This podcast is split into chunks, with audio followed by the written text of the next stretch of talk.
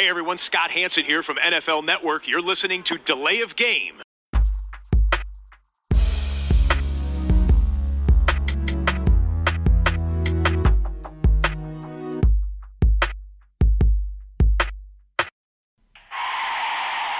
of game.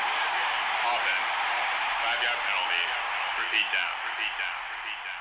Repeat down. Montagabend Podcast Time. Hier meldet sich die Crew von Delay of Game, der Football Podcast, heute mit Episode 154 vorgezogen, äh, nicht nachgeschoben. Letzte Woche waren wir Mittwoch, wenn ich das noch richtig in Erinnerung habe. Es fühlt sich an, als wäre es eine Ewigkeit her. Heute ist es der Montag, das heißt, äh, ja, nicht nur äh, ein Spiel übrig, sondern sogar noch zwei. Wer hätte das kommen sehen? Ähm, wir sprechen lieber über das, was schon hinter uns liegt. Und das waren ja dann doch einige Spiele in Woche 12. Und das Ganze tue ich natürlich mit den üblichen Verdächtigen. Ich begrüße den Christian. Hi Tobi. Und auch am Start Mr. 305, der Max. Hallo Tobi, hallo Christian. Grüß dich. Hi. Ja, ich würde sagen, wir legen direkt los, aber vorher müssen wir wie immer die Bierfrage klären. Ja, ich habe äh, passend zum Thema ein Corona am Start. Sehr schön. Mhm. Passend zum Thema, sehr gut. Ich habe auch passend zum Thema ein Nikolaus-Spezial äh, von Bolton. Mhm. Sehr gut. Und Tobi, IPA. Äh, ja, ein Imperial IPA von äh, Halcyon. Da hatte ich, glaube ich, schon mal das Mango IPA vor ein paar Wochen. Jetzt ist es, äh, was steht hier drauf? Ähm, Pineapple, Grapefruit, Lemon Zest and Piney Hop Flavors. Äh, und ich glaube, die waren auch aus Großbritannien, wenn ich das richtig im äh, Kopf habe. Ist mir aber auch egal, ehrlich gesagt, heute. Falls jemand wissen will, kann er mir eine PM schreiben. Ich sag mal Prost. Prost. Prost.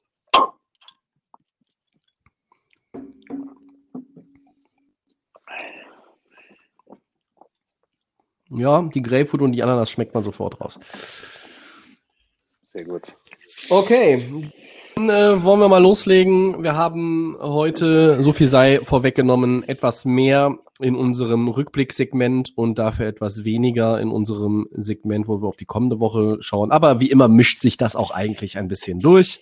Woche 12 und da ist es endlich. Ähm, eigentlich müsste das die Headline für Woche 1 gewesen sein oder vor Woche 1, wenn es nach dem Christian gegangen wäre, aber es war leider nicht so. Ja. Die Lions, liebe Leute, sie feuern Head Coach Matt Patricia, den Bleistiftmann, und GM Bob Quinn gleich mit.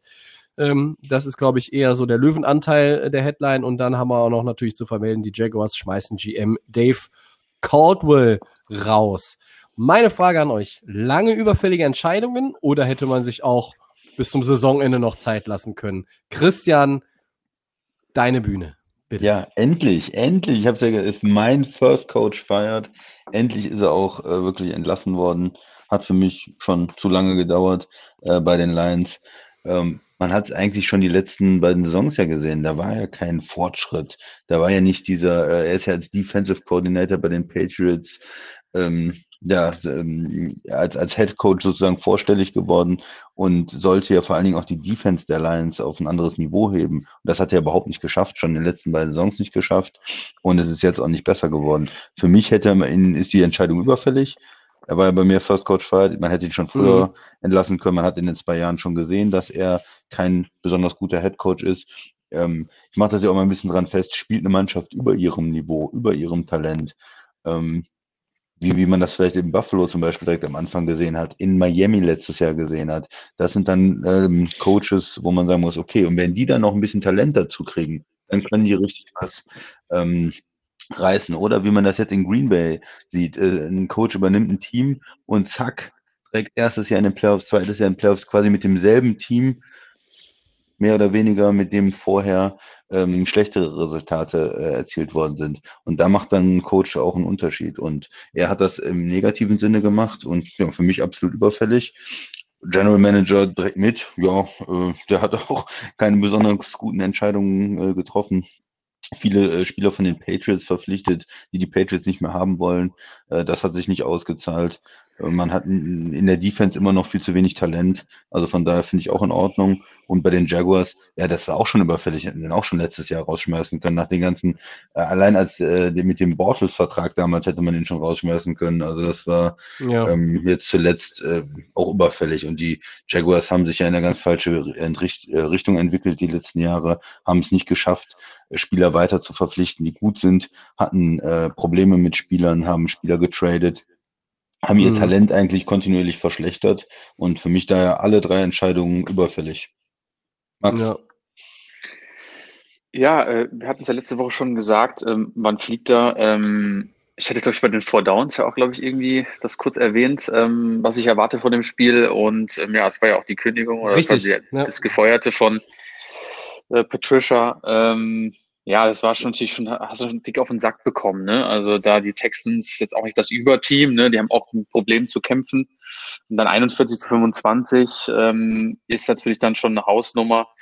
Ähm, ich muss ganz ehrlich sagen, ich habe nur gelesen, ähm, dass irgendwie sich auch die Fans der Lions bedankt haben ähm, dafür, glaube ich, oder die sind ganz froh, dass jetzt äh, Patricia weg ist. Ich denke mal, das ist, äh, ja, Christian hat es gesagt, das war relativ, ja, es war sehr, sehr stark überfällig. Und bei den Lions ist einfach schon seit, seit ein paar Jahren einfach schon mau und ähm, das war Stafford, aber ähm, da fehlt es halt an allen Ecken und Kanten.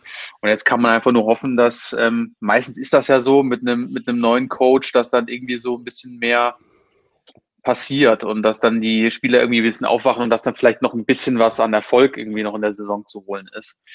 Aber ähm, die ist das, die ist das ähm, Ergebnis quasi von, wir haben ja einige Patriots-Anhänger, die jetzt Trainerjobs haben, sei es die Titans, sei es die Dolphins.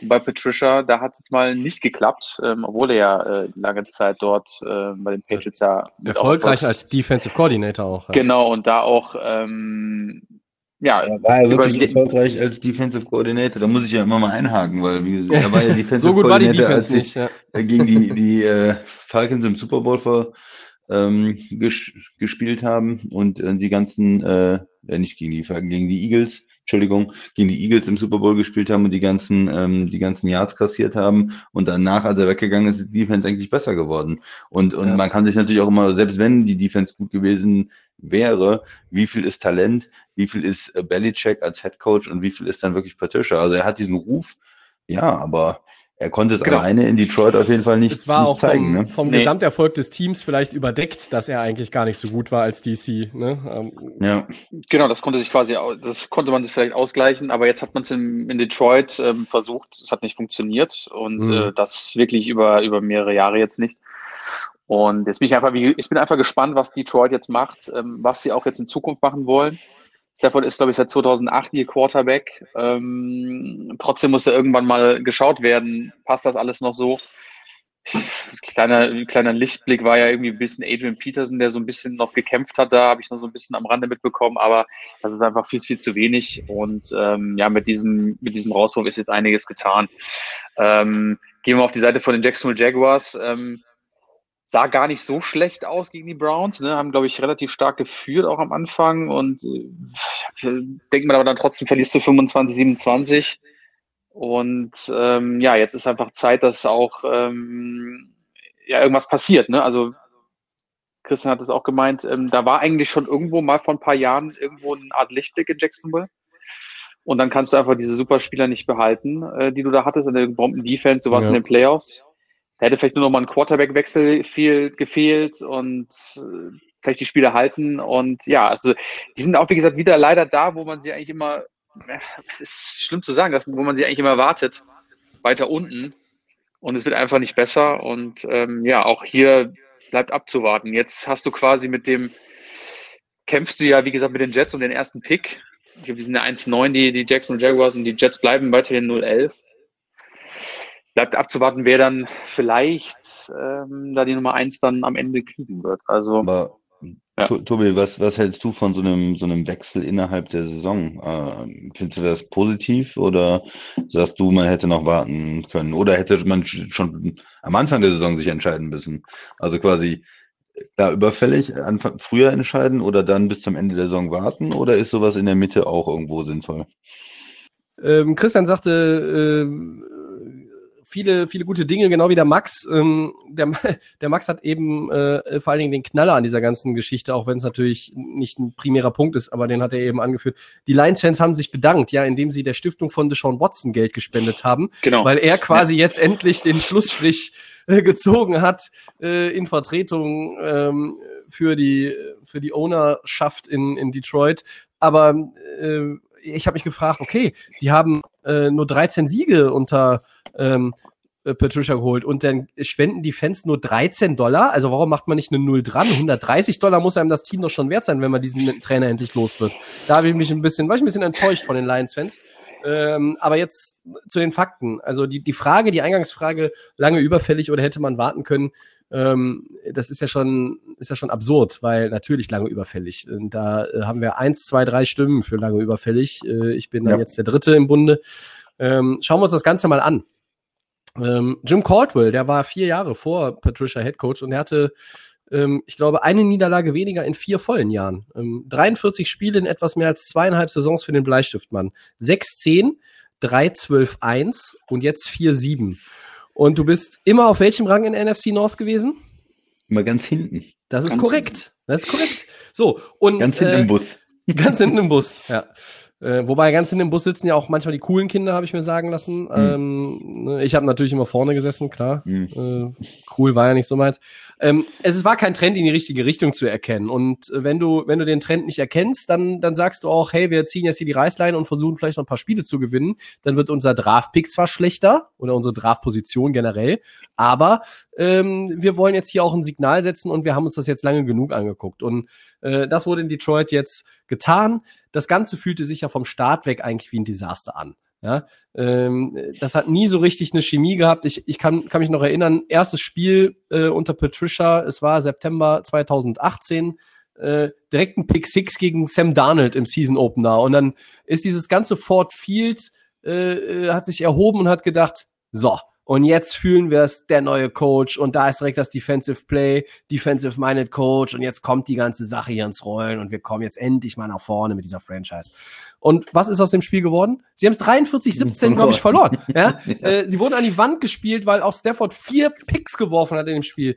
Ich bin gespannt, wie es weitergeht. Ich glaube, der Kollege Daryl Bevel macht jetzt erstmal da den Interimsguru. Ähm, klar ist auf jeden Fall, der neue Headcoach hat eine, jede Menge Arbeit vor sich. Klar ist auch, man muss sicherlich auch mal ähm, Quarterback und, und andere Skill-Position-Player, das muss man auf den Prüfstand stellen. Ähm, ich mag Matthew Stafford. Ähm, ich weiß, dass er jetzt nicht den ähm, wunderbaren, dauerhaften Erfolg nach Detroit gebracht hat. Ähm, und ich habe mich mit dem Christian auch am, am Donnerstag bei den Thanksgiving-Spielen so ein bisschen mal ausgetauscht übers Handy. Und ja, es, es war natürlich schon so, dass Matthew Stafford auch Talent hatte. Er hat mit Megatron spielen dürfen. Er hatte auch andere gute Receiver. Es gab auch mal gute Runningbacks. Er hat ja auch jetzt keine schlechten Runningbacks. Aber es ist trotzdem ähm, irgendwo nie so richtig das Gefühl gewesen in den letzten Jahren, Matthew Stafford hat da jetzt genau die Mitspieler, die er braucht oder die zu ihm passen. Ähm, und er hat auch, ja, teilweise durch Verletzungen gespielt. Er ist ja, ist jetzt keiner, der irgendwie bei einem WWchen sich auf die Bank setzt, ähm, aber einfach dann auch gehandicapt, äh, einfach dann auch viele Fehler gemacht. Und da bin ich sehr gespannt, ob an der Position vielleicht doch mal was geändert wird. Äh, es könnte ein relativ großes Quarterback-Domino mal geben in dieser Offseason, aber dazu kommen wir mal in einer der anderen Ausgaben, wenn wir vielleicht ein bisschen weniger äh, wichtige Headlines haben. Würdest du Ähm, ihm, äh, Tobi, Tobi, würdest du dir wünschen, dass er seine Karriere in Detroit Ja. beendet, dass quasi ein neuer Headcoach kommt und er nochmal versucht mit ihm, er ist ja noch nicht zu alt, er ist ja, ne, äh, kann ja noch einige Ja. Jahre auch spielen, nochmal mit ihm was aufbaut? Bin ich Oder würdest du denken, Mensch, das ist ein Spieler, der vielleicht mal aus dieser ganzen Situation Detroit raus muss aus diesen zwölf Jahren und muss mal nach Indianapolis zu den Colts vielleicht oder ja. Zum Beispiel, ja. Ich bin, ich weiß, was du, ich verstehe den Und- Punkt und, und- das ist ein sehr, sehr guter Punkt und ich bin da total auch für die zwiegespalten. Lions Weil vielleicht besser, wenn einerseits, sie dann nochmal ein paar Draftpicks Ja, bekommen ja, und, und ja. neu, irgendwie neu anfangen können. Ne? Ja. Äh, Ich glaube, also ich möchte gerne schon sehen äh, und, und ich gönne eigentlich Matthew Stafford auch äh, nochmal diese Chance, es zu beweisen in Detroit mit einer anderen Konstellation einfach, wo das Rundum-Paket besser passt, auch für ihn passt. Ähm, ich würde ihm aber auch gönnen, irgendwo hinzukommen, wo man einfach halt mehr Talent vorfindet. Also ich meine, Philip Rivers spielt jetzt nicht den überragenden Football, äh, den er vor sieben, acht Jahren gespielt hat, ähm, äh, aber er kommt natürlich auch in ein Team, wo halt viel schon vorbereitet ist. Und so ähnlich könnte es vielleicht Matthew Stafford auch ergehen. Ich bin da sehr gespannt, wie sich das entwickelt. Ähm ja, und dann noch mal ein Satz zu Jacksonville von mir. Ähm der Owner Shad Khan hat gesagt, wir brauchen eine neue Führung. Der Rebuild, nachdem sie ja viele Starspieler auch oder, oder, oder Schlüsselspieler abgegeben haben, der ist bislang erfolglos. Ähm, ich finde, die, die Jaguars spielen ja teilweise sogar ordentlich mit. Sie haben es Pittsburgh schwer gemacht, sie haben es Cleveland schwer gemacht, ähm, aber sie gewinnen keine Spiele. Ähm, und letztlich, wenn man sich das Ganze äh, anguckt, das ganze Puzzle, der größte Erfolg 2018 Championship Game ähm, mit Bortles, nicht, nicht wegen Bortles, aber mit Bortles sind sie da reingekommen. Äh, aber ansonsten ist da ja nicht viel gewesen. Und äh, auch diese Entscheidung ist dann völlig richtig. Ähm, was mit Doug Marone passiert, dem Head Coach und seinem, seinem Coaching-Staff, das wird nach der Saison entschieden. Auch da wäre ich mir nicht so sicher, dass wir den nächstes Jahr wieder an der Seitenlinie in Jacksonville sehen, oder? Nee, richtig, aber ich finde auch in dieser Situation äh, eine gute Entscheidung vom Owner, die erstmal den General Manager rauszuschmeißen, mhm. weil ich finde, der hat die letzten Jahre mehr falsche Entscheidungen getroffen noch. Ähm, ich bin jetzt auch kein riesen Marone-Fan, aber diese, diese General Manager-Entscheidung, die, die Schlüsselspieler nicht zu verlängern, ähm, die vorher diese ähm, Verträge zu machen, Bortles, die Quarterback-Situation und alles, was er da gemacht hat, das ist ja eher General Manager als Coach und dafür muss er eigentlich gehen. Mhm. Das ist einfach ein Roster jetzt, was viel zu wenig Talent hat und das liegt ja dann doch irgendwo am, am General Manager, nicht direkt äh, am Coach. Mhm. Gut.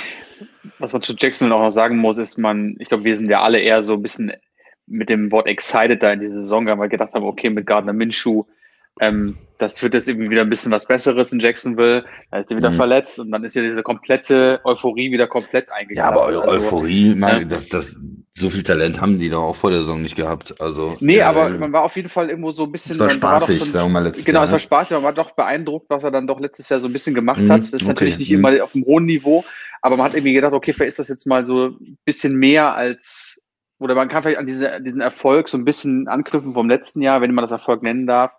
Aber ich weiß, ja, was du meinst. Also man hatte so das Gefühl, es bewegt sich ein Stück in die richtige Richtung. Äh, und vielleicht ja. kann man darauf aufbauen, aber natürlich jetzt auch nichts mit, ähm, wie soll man sagen, mit, mit Pauken und Trompeten Richtung Playoffs marschiert. Das, äh, glaube ich, hat da nee, keiner erwartet.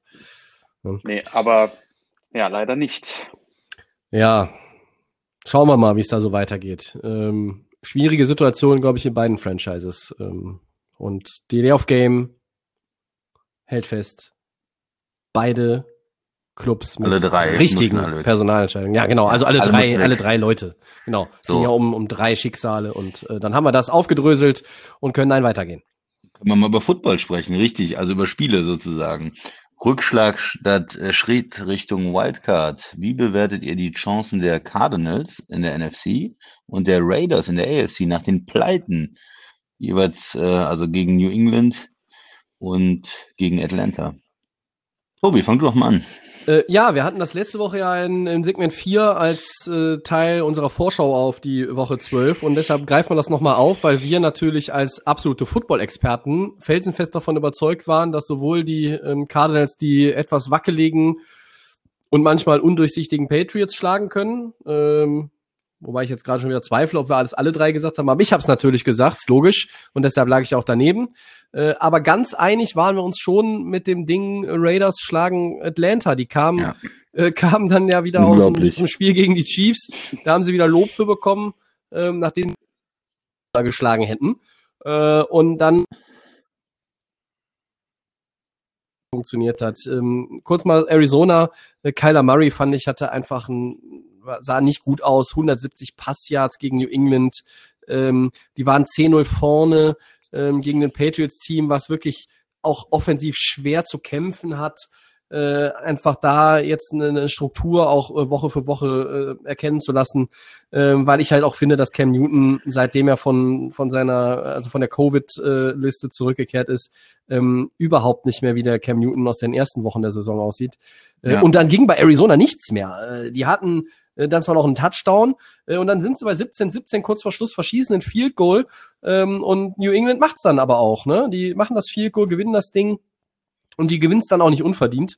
Ähm, und dann auf der anderen Seite halt die Raiders, die wurden mit äh, Lob überschüttet, ähm, auch von uns, weil wir ja auch immer wieder sagen, die fliegen so ein bisschen immer noch unterm Radar.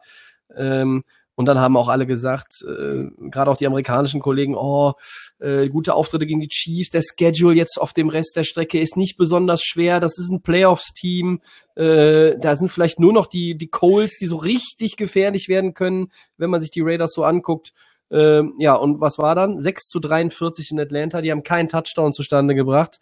Und Derek Carr hat wieder gespielt wie der, äh, der Urzeit Derek Carr. Ähm, äh, wo wir eigentlich dachten, diesen, diesen, diesen Derek Carr gibt's nicht mehr. Ja? Interceptions, Fumble äh, und, und, und am Ende hatten die, die Raiders fünf Turnover, wenn ich mich nicht verzählt habe. Das war von vorne bis hinten ein richtig beschissener Auftritt von Vegas. Äh, und sie haben auch in dieser Höhe völlig zu Recht auf den Arsch bekommen. Atlanta hat ja, was soll man? Also muss man ja auch mal sagen, Atlanta hat ein geiles Spiel gemacht. Atlanta spielt. Ohne Julio Jones. Ja, Atlanta spielt aber soliden Football. Ich habe es ja eben schon mal gesagt, mit dem Kollegen ähm, äh, Morris als, als Interimstrainer, ähm, oder habe ich es gesagt, äh, als, als die Aufnahme nicht lief, kann auch sein. Ähm, aber dann sage ich jetzt nochmal. Also nachdem Quinn gefeuert wurde, äh, der macht einen guten Job ähm, und, und das Team spielt auch besser. Ich sag nicht, das Team spielt gut, äh, ich sage auch nicht, das Team biegt jetzt noch alles um, äh, nur weil sie in der Division um einen Platz nach oben geklettert sind. Die kommen nicht in die Playoffs Atlanta, äh, aber sie haben den Raiders einfach gezeigt, arbeiten müssen, nämlich auch diese Einstellung. Du kannst nicht in so ein Spiel gehen und sagen, oh, wir haben ja gegen die Chiefs gespielt und war alles gut, wir haben uns ein bisschen geärgert über die Niederlage, aber gegen Kansas kann man verlieren, jetzt schaukeln wir das Ding. So hatte ich ein bisschen das Gefühl, sind die da reingegangen und das ging komplett in die Box. Max, ja, mal zu den Cardinals. Also, ja, Tobi, du hast es schon ausführlich gesagt, da war, da war nix, da kam nix. Ähm, natürlich äh, Playoff-Rennen äh, zu wenig. Ne? Also, du hast jetzt die letzten zwei Spiele verloren.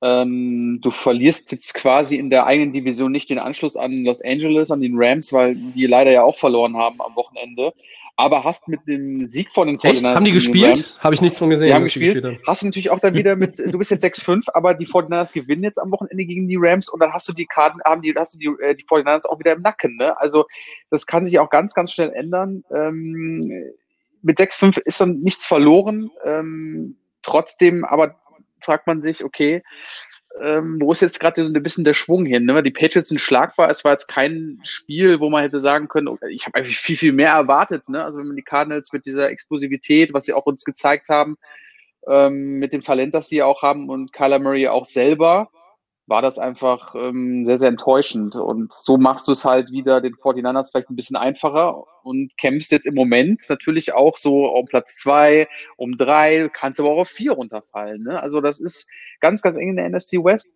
Ähm, sollte sich jetzt definitiv schnell was ändern. Ähm, wir wissen ja, NFC, sage ich immer wieder gerne, ist einfach hartes Brot. Da darfst, du keine Spiele, auch jetzt zum Ende der Saison natürlich nicht ähm, liegen lassen. Mhm. Jetzt gehe ich mal zu den, zu den Falcons und den Raiders.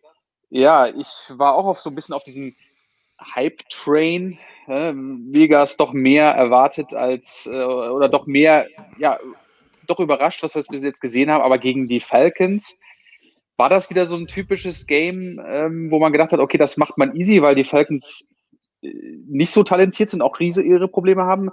Also wenn du nur sechs Punkte machst und äh, Tobi sagt es so schön, den alten K wieder rausholst, das ist natürlich auch in der AFC brutal. Ne? Also da darfst du wirklich dir keine ähm, Fehler erlauben. Du musst hier die Spiele gewinnen. Die Falcons sind schlagbar, aber mit natürlich mit so einem Statement von Atlanta absolut muss man auch mal, wie gesagt, mal den Hut ziehen zu diesem ganzen Drama, was sie jetzt auch am Anfang der Saison und so hatten. Ja. 41-6. Gab's reichlich. Ähm, da gab's reichlich äh, Hau drauf auf die Falcons, ähm, nicht nur von uns. Und ähm, dann legst du da 43 Punkte hin und das gegen und das die vermeintlich eigentlich ganz guten Raiders, ne? Und äh, ja, das sind Spiele, die darfst du nicht abgeben, wenn du hier mithalten willst.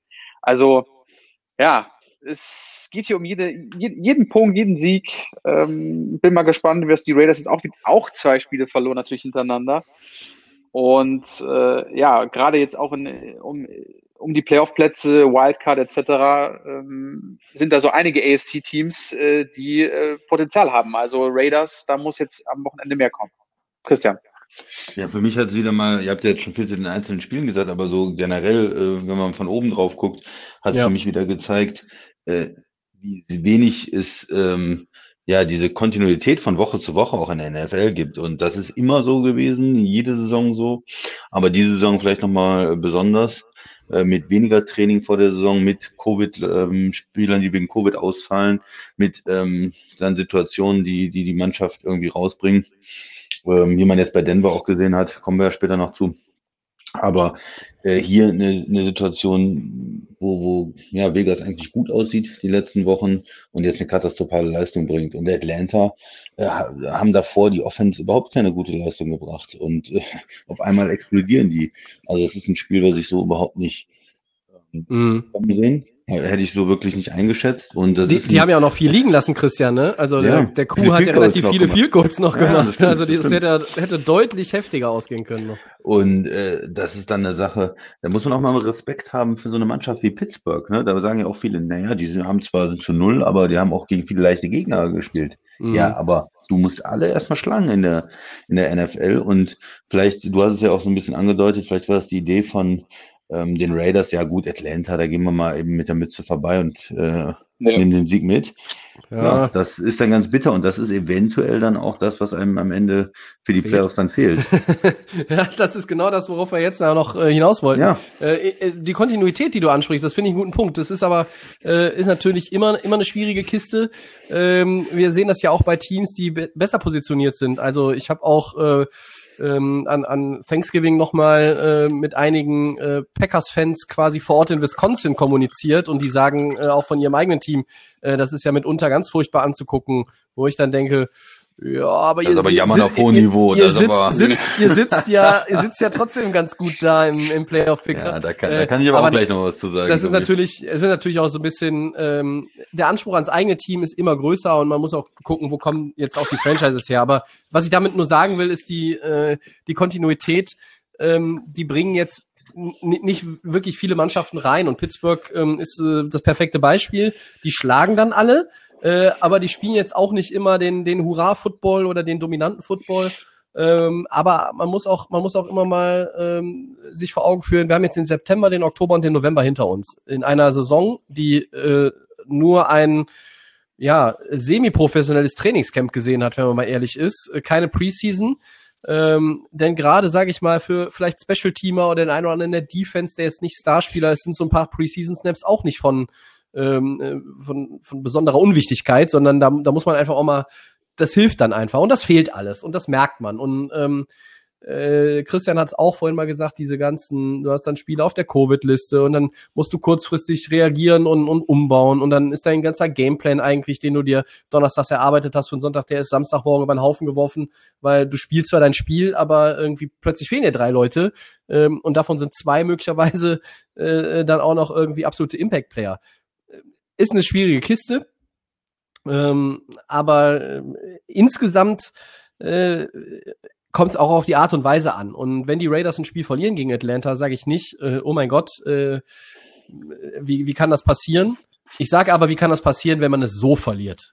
Ja, danke. Das ist, das, das ist, ne, das ist nämlich, das ist nämlich einfach, das ist eine Spur zu viel. Es ist auch nicht nur das Ergebnis, das ist 37 Punkte Differenz, sondern es ist auch die Art und Weise, wie du da aufgetreten bist. Das war einfach Grütze. Ja, kurze, ja. finde ich auch. Ja. Äh, aber damit, jetzt, ne? Ja.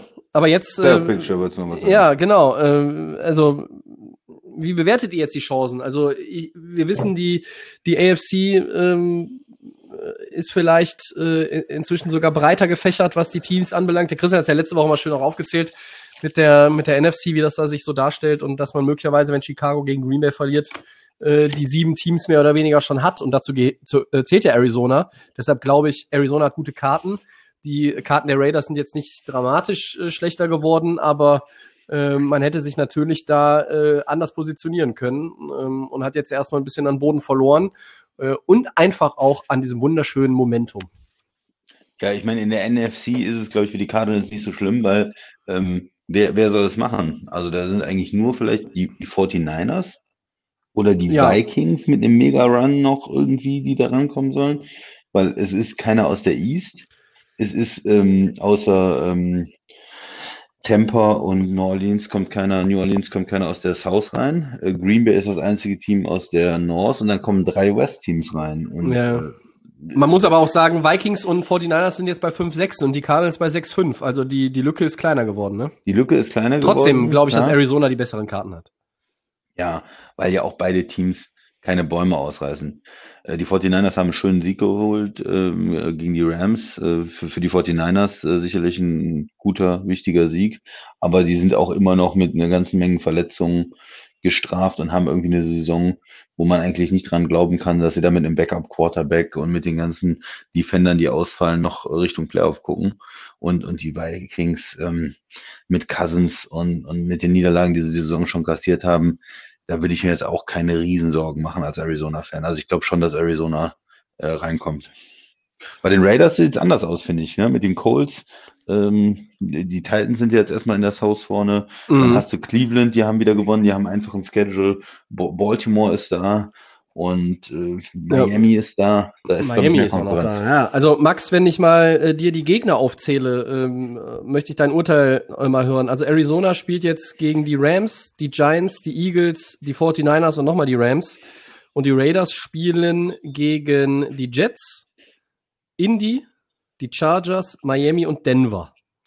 Beides nicht ultra schwer, beides jetzt auch nicht äh, mit fünf ganz sicheren Siegen. Ähm, wem würdest du den Playoff-Platz dann eher zutrauen?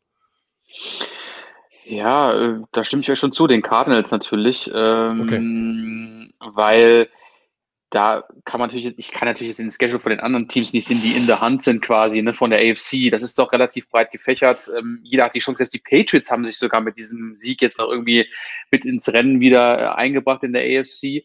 Ähm, und die Cardinals, klar, zweimal gegen die Rams, ähm, da solltest Easy, zwei du, Siege. Das sagst du, Tobi. Ähm, trotzdem sage ich, das, das musst du dann auch natürlich dann auch machen, die, die den Divisionsgegnern dann irgendwo auch zumindest mal in einem Spiel bezwingen. Die Giants, die Eagles, 49ers kommen aber auch so ein bisschen wieder zurück. Also trotzdem sage ich aber, ähm, dass die Cardinals mir dann doch den Eindruck machen, sie könnten das hinbekommen. Schedule hast du richtig gesagt, der ist relativ ähnlich. Äh, trotzdem NFC ist da doch vielleicht, obwohl man das eigentlich nicht, eigentlich immer die Jahre anders kennt, äh, ist es, glaube ich, für die Cardinals noch die Chancen deutlich größer als für die Raiders, weil ähm, da muss jetzt auch irgendwie geschaut werden, dass sie da jetzt nicht, also was das nächste Spiel ist gegen die, was war das nochmal das nächste Spiel, was sie jetzt haben am Wochenende? Bei wem jetzt? Bei Raiders? den, äh, bei den Raiders? Gegen die äh, New York Jets. Ja, okay. Ähm, Das ja, wird dann wirst schwierig. du ja wird ja, äh, wirst- den wirst du ja mitnehmen, aber wann wird irgendwann vielleicht doch mal äh, die Jets zu einem Sieg kommen, man weiß es nicht. Ja, jetzt. ähm, aber jetzt mal von dem, ernst gesagt, ist auf jeden Fall die Cardinals für mich auch der Okay. Favorit, die dann Ja. in die Playoffs geht. Schön. Okay, gehen wir weiter, gut. Max. Ne? Ich mache weiter, genau. Ähm, Sieg im Topspiel für die Chiefs. Kansas City bezwingt die Buccaneers mit 27-24. Was sagen wir denn zu den Leistungen der beiden Teams? Ähm, gerade auf Seiten von Chiefs und vor allem Patrick Mahomes und Tyreek Hill. Da ging es ja richtig ab. Christian, hau doch mal raus. Ja, die haben es mal andersrum gespielt. Ne? Normalerweise ist ja der Klassiker bei den Chiefs, äh, wir gehen erstmal 20 Punkte in Rückstand und äh, räumen dann noch alles ab. Und dieses Mal haben sie sich gesagt, okay, komm, wir machen es mal andersrum. Erstes äh, Quarter, wir hauen mal, hauen mal direkt die tiefen Pässe raus. Und äh, ja, Mahomes, äh, Tyreek Hill, ähm, Touchdowns und sie haben es eigentlich von vorne weg diesmal gespielt, haben geführt und der das Spiel sieht jetzt enger aus, als es eigentlich war. Also die Buccaneers Mhm. haben am Ende nochmal gescored, sind nochmal rangekommen und dann hat aber Kansas City auch das gemacht, was ein gutes Team macht und hat ähm, Tampa gar nicht mehr den, den Football gegeben, äh, Tom Brady keine Chance gegeben, irgendwie da noch was zu machen, sondern sie haben äh, dann auch ja, das Ganze ähm, vernünftig runtergespielt. Eine gute Leistung der Chiefs. Wie gesagt, am Ende sieht es ein bisschen knapp aus, als es eigentlich war. Und gut, für Tampa war natürlich auch klar, dass es ein schweres Spiel wird. Ähm, Kansas City ist einfach besser in Form diese Saison in den letzten Wochen. Ähm, ja, und bei, bei Tampa fehlt ja immer noch irgendwie was ein bisschen. Äh, auch wieder Tom Brady wieder mit dem Pick, ne? Ja, Zwei sogar. zwei gehabt? Zwei, Ja, ne? zwei. Ja, Mhm. genau. Einer, einer, äh, gut, einer war, glaube ich, nicht sein, sein, seine Ja, Schuld, einer war irgendwie abgefälscht. Ja. Und einen habe ich ihm angekreidet sozusagen. Genau. Der zweite hat er ein bisschen. Wie kannst du es wagen? Picks von Brady Ja. sind doch nie Ja, seine Schuld. Nie, noch nie gewesen. Ich habe ihn irgendwo bei einem Pick äh, Ja. gesehen bei dem Spiel. Ein, ein richtiger für ihn. Und ähm, ja, manche Sachen sahen ganz, ganz ordentlich aus in der Offense.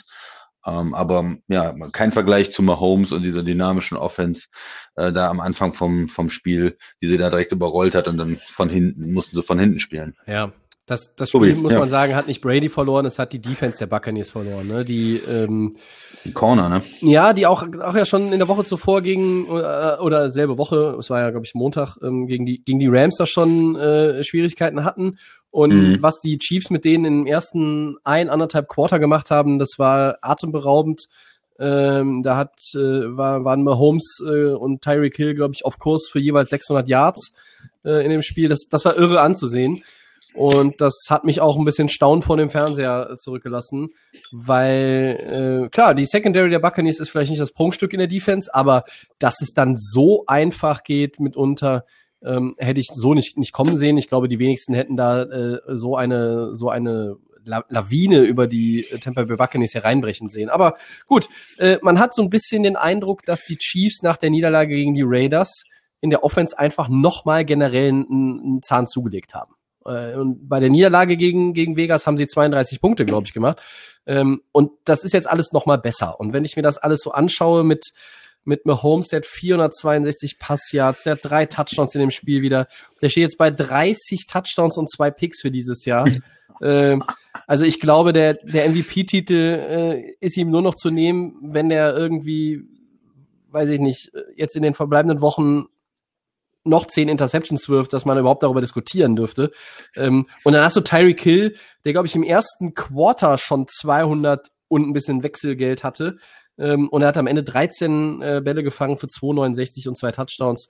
Äh, wohl dem, der den in seinem Fantasy-Team hat diese Woche. Ähm, Anwesende sind, glaube ich, nicht ausgeschlossen. Christian, Glückwunsch dazu. ähm, und das, das war einfach so dieses, die sind nicht zu stoppen. Und das zweite Wort, was mir dann einfiel, der zweite Begriff war immer sensationell.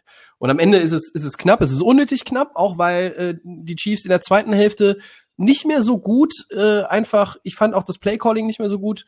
Ähm, da haben sie mehrfach hintereinander gepantet. Das fand ich aber eher so ein bisschen, wie soll ich sagen, ich fand es einfach so ein bisschen schlampig in der Offensive und nicht, weil, weil Tampa Bay äh, ultra äh, toll verteidigt hat. Das war zumindest mein Eindruck. Ähm, aber am Ende ist es ein Sieg. Ähm, es ist der zehnte für die Chiefs. Die sind auf Playoff-Kurs. Die sind äh, klar auf Kurs ähm, äh, für den Nummer zwei Seed. Vielleicht werden sie auch die Nummer eins Seed noch bekommen. Ähm, da muss man mal abwarten. Ich kann mir nämlich nicht vorstellen, dass Pittsburgh wirklich alle äh, 16 Spiele gewinnt. Ähm, und, und von daher für, für Kansas City ist alles gut. Ähm, und man hat einfach auch gesehen, Brady kann in so einem Spiel womöglich trotz des vielen Talents um, um ihn herum, Gronk auch mit über 100 Yards, vielleicht dann doch nicht mehr mithalten.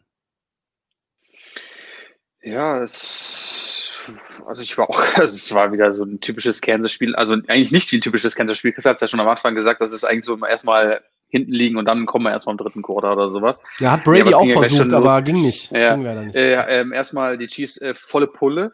Also ich glaube, Mahomes, der ist da durchgetänzelt und dann immer wieder auf, ähm, auf Tyreek Hill, der die Bälle ja nur so äh, eingesammelt hat. Ich glaube, der hatte kaum Bemühungen, hat das 1 zu 1 Duell immer gewonnen gegen Corner. Ähm, ist easy durchgekommen, dann kam noch dieses krasse Trickplay, was noch fast funktioniert hätte, wo Kelsey quasi auf Mahomes werfen wollte, Mhm. weil die Defender dazwischen. Das war dann, äh, wenn das schon so am Anfang gleich geklappt hätte, war das so eine richtige Demütigung gewesen für die Buccaneers. Ähm, was mich ja so ein bisschen gestört hat bei dem, bei dem, bei Tom Brady, ja, nicht gestört, aber man sieht einfach, er wurde extremst, ähm, also er wurde in Bredouille gebracht, ähm, hat dann auch diese Würfe dann trotzdem angesetzt, die sind dann mal gut gelaufen und dann sind sie aber dann auch wieder in die Hose gegangen. Also dann waren die Picks dann auch da, auch weite Würfe, wo ich gedacht habe, okay, das ist easy going für einen Defender, den dann abzugreifen. Ähm, ich stimme euch auch zu, dass es irgendwie, du hast dieses Talent, was Tobi, was du schon gesagt hattest, aber das ist, also die die Luft wird immer knapper, ne? Und ähm, auch war ich so ein bisschen mit der Euphorie am Anfang der Saison zu sagen, okay, boah, dieses Team, das ist jetzt all in gegangen und ähm, will mit dem Goat jetzt wirklich zu Hause den Super Bowl, aber das ist alles, ähm, du kamst, dritten, dritten Quarter ging für mich von den Buccaneers ja gar nichts, warst dann nochmal stark zurückgefunden irgendwo im, im vierten, aber da siehst du einfach, dass dann einfach doch noch ähm, die Chiefs eine andere Hausnummer sind, ne? Und wie brandgefährlich einfach auch diese Kombination ist. Also, dass da drei Touchdowns von Tyreek Hill, das, das ist das, das ist das, was, was wir, glaube ich, auch so an, an Kansas einfach so auch so klasse finden, dass dieses Team einfach ähm, einfach geil Football spielt und Ja. Mahomes natürlich dann auch ähm, mit, mit, mit den, oh, darf man die anderen Spiele natürlich nicht vergessen, einfach extrem verwöhnt ist und ähm, Wahnsinnig, trotzdem, wahnsinnig viele Waffen, Max, ne? Also du Ja, Speed gefühlt ein, eine, eine Million Wege, um dich zu besiegen, ne? Genau, Speed ohne Ja. Ende. Christian, das ist richtig. Das ist ja wirklich äh, Speed ohne Ende gewesen. Also es kam allein das schon Überlegungen gegen die Buccaneers zu machen mit dem Trickplay da mit Kelsey und den, allein diese, diese Dynamik, diese Schnelligkeit am Anfang. Und das Mhm. hat den Buccaneers extremst, äh, ja, die kamen da nicht mit. Wir sind auch erst von ausgegangen, okay, die Chiefs brauchen so ein bisschen. Aber nee, Vollgas, ähm, so kann man äh, sie auch sehen. Und ähm, ja, äh, krasses Spiel, muss ich sagen. Ich möchte nur ein bisschen die, Ja. die Defense der, der Bucks vielleicht noch in Schutz nehmen, weil Tobi, du hast es dann so Mhm. gesagt, ja, die haben das Spiel verloren. Ja, man darf aber auch nicht zu viel erwarten. Ich finde, die, die Tampa Bay Defense hat für mich bis jetzt in dieser Saison über meinen Erwartungen gespielt. Die, die Okay. Front Seven sehr, sehr stark und die, die Defense, also die, ähm, die Backs vor sozusagen, also die Safeties, die Corners, die Secondary, hat auch über meinen Erwartungen gespielt. Mhm. Da hatte ich vor der Saison eigentlich gedacht, die sind jung, unerfahren, die brauchen Mhm. Zeit, aber die haben eigentlich sehr gut gespielt. Aber in manchen ja, Spielen kommt es einfach raus, ne? Gegen äh, Woods und Co äh, Cooper Cup, du hast recht, da, da war vor allen Dingen so das Tackling, äh, Yards after Catch ein Thema und gegen ähm, Tyreek Hill, da war einfach zum Teil der, der Speed ähm, ein Problem. Aber das sind dann auch so Sachen, ja, du, gegen richtig großartige Spieler ist es auch manchmal so, du kannst Ja. äh, was daraus lernen, wenn du gegen die gespielt hast und Ja. merkst dann, ja, okay, das war jetzt nicht mein bester Tag und da müssen wir nochmal dran arbeiten. Ich habe Ja. noch eine Frage zu dem ähm, Brady-Thema an euch Hm. beide. Ähm, nur äh, will ich jetzt auch nicht ausufern äh, lassen, nur ich habe, also der Christian sagt ja ähm, mit, mit am offensivsten von uns dreien, ähm, dass es einfach vielleicht nicht mehr der Brady ist äh, auf dem Niveau, auf dem er in New England war. Ich habe aber eine eine These und zwar ähm, nun ist das Spiel bei den Patriots mit Offensive Coordinator Josh McDaniels auch ein anderes als das, was Arians Ja, von Brady fordert. Richtig. Vielleicht sieht er trotz des Alters auch deshalb zumindest in Teilen schlechter aus oder schieße ich da übers Ziel hinaus? Wie seht ihr das? Nein, es geht, es geht ja auch generell um dieses im neuen Team und diese Also Leftwich. Entschuldigung, Leftwich ist natürlich der OC, ne? Leftwich, nicht, genau. nicht Arians. Ja, ja. Diese, diese ganze äh, im neuen Team und neue Mitspieler und so und bei so einer Offseason darf man das ja nicht unterschätzen. Also ähm, aber da würde ich eigentlich dann Ja. erwarten, dass er so stückweise ein bisschen besser wird. Ähm, ich finde, er, er stagniert, er sah vielleicht eher sogar am Anfang der Saison in den ersten drei äh, Spielen besser aus als, als jetzt zum Teil. Aber er hat ja auch immer mal wieder zwischendurch gute Spiele dabei. Eben. Ähm, fünf Touchdowns, vier Touchdowns äh, gab es ja die Saison durchaus. Also er ist ja nicht, er spielt ja nicht total schlecht. Er hat schon Na, über 3000 Yards. Nee, nee, aber ich er meine, hat weil er, 28 ja. Touchdowns, 11 Picks. Ne? Er ist Ja. nicht auf dem Mahomes-Niveau mehr. Das, Nein. das würde ich sagen. Ne? Aber ich meine es halt so, weil er vielleicht bei den Buccaneers in dem System mehr Risiko geht und auch Risiko gehen soll und muss und kann und darf. Ja. Und bei New England ist vielleicht doch eher natürlich auch, wir, wir also ich meine, die Statlines bei den Patriots waren in den letzten Jahren ja noch häufiger als in den, in den Top-Jahren so. Wir erinnern uns an das Superjahr mit Randy Moss, da war es natürlich was ganz anderes, aber ähm, äh, Brady spielt ein super Spiel und was, was heißt super Spiel? 22 von 28 äh, für 233 Yards, äh, aber natürlich drei Touchdowns, kein Pick. Ähm, das ist so eine, so eine Patriots-Deadline, ja. Und jetzt ist es halt eher äh, 40, 45 Mal geworfen. Ähm, da sind dann auch 17, 18 Incompletions dabei und zwei Interceptions. Es ist mehr Risiko. Äh, ich weiß Ja. noch nicht so genau, weil es muss und soll. Und, also äh, auch das sind ja Mhm. wieder unterschiedliche Paar Schuhe, weil es muss. In dem Fall muss er es vielleicht auch machen, weil sie hinten liegen. Ähm, aber äh, generell ist es auch eine ganz andere Art und Weise, wie du Tom Brady einsetzt und in welchem System er spielt. Und vielleicht kommt das auch ein bisschen on top. Ähm, ich ertappe mich gerade selber dabei, wie ich versuche, äh, Tom Brady in Schutz zu nehmen. Und nichts liegt mir eigentlich ferner als das. Also sagen wir einfach, der Mann ist zu alt, er soll nach der Saison nicht in Rente gehen und der Super Bowl findet sowieso wieder nicht mit dem Home-Team im eigenen Stadion statt. Fertig. Ja, Ja. würde ich auch sagen. Also ich muss sagen, Tom Brady, das ist, glaube ich, jetzt einfach mal so eine Ehrenrunde. Du willst einfach mal schauen, ob du das noch kannst, ohne die Patriots-Dynastie. Ich, glaub, ich glaube, er hat schon schon. den Ehrgeiz. Er will den, also, das will sehe ich auch so. Das das sehe ich auch so. Der, der, der, Ehrgeiz ist da. aber Kein, kein Mensch ist ehrgeiziger als Ja, gut, aber der. Ehrgeiz war bei der ganzen Organisation ja schon am Anfang an. Da habe ich ja gesagt, dass du das Thema hast, okay, du gehst ja all in. Aber irgendwo musst du jetzt auch anscheinend einsehen, du hast diese, Tobi, du hast es gesagt, du hast diese Waffen, du hast diese Möglichkeiten.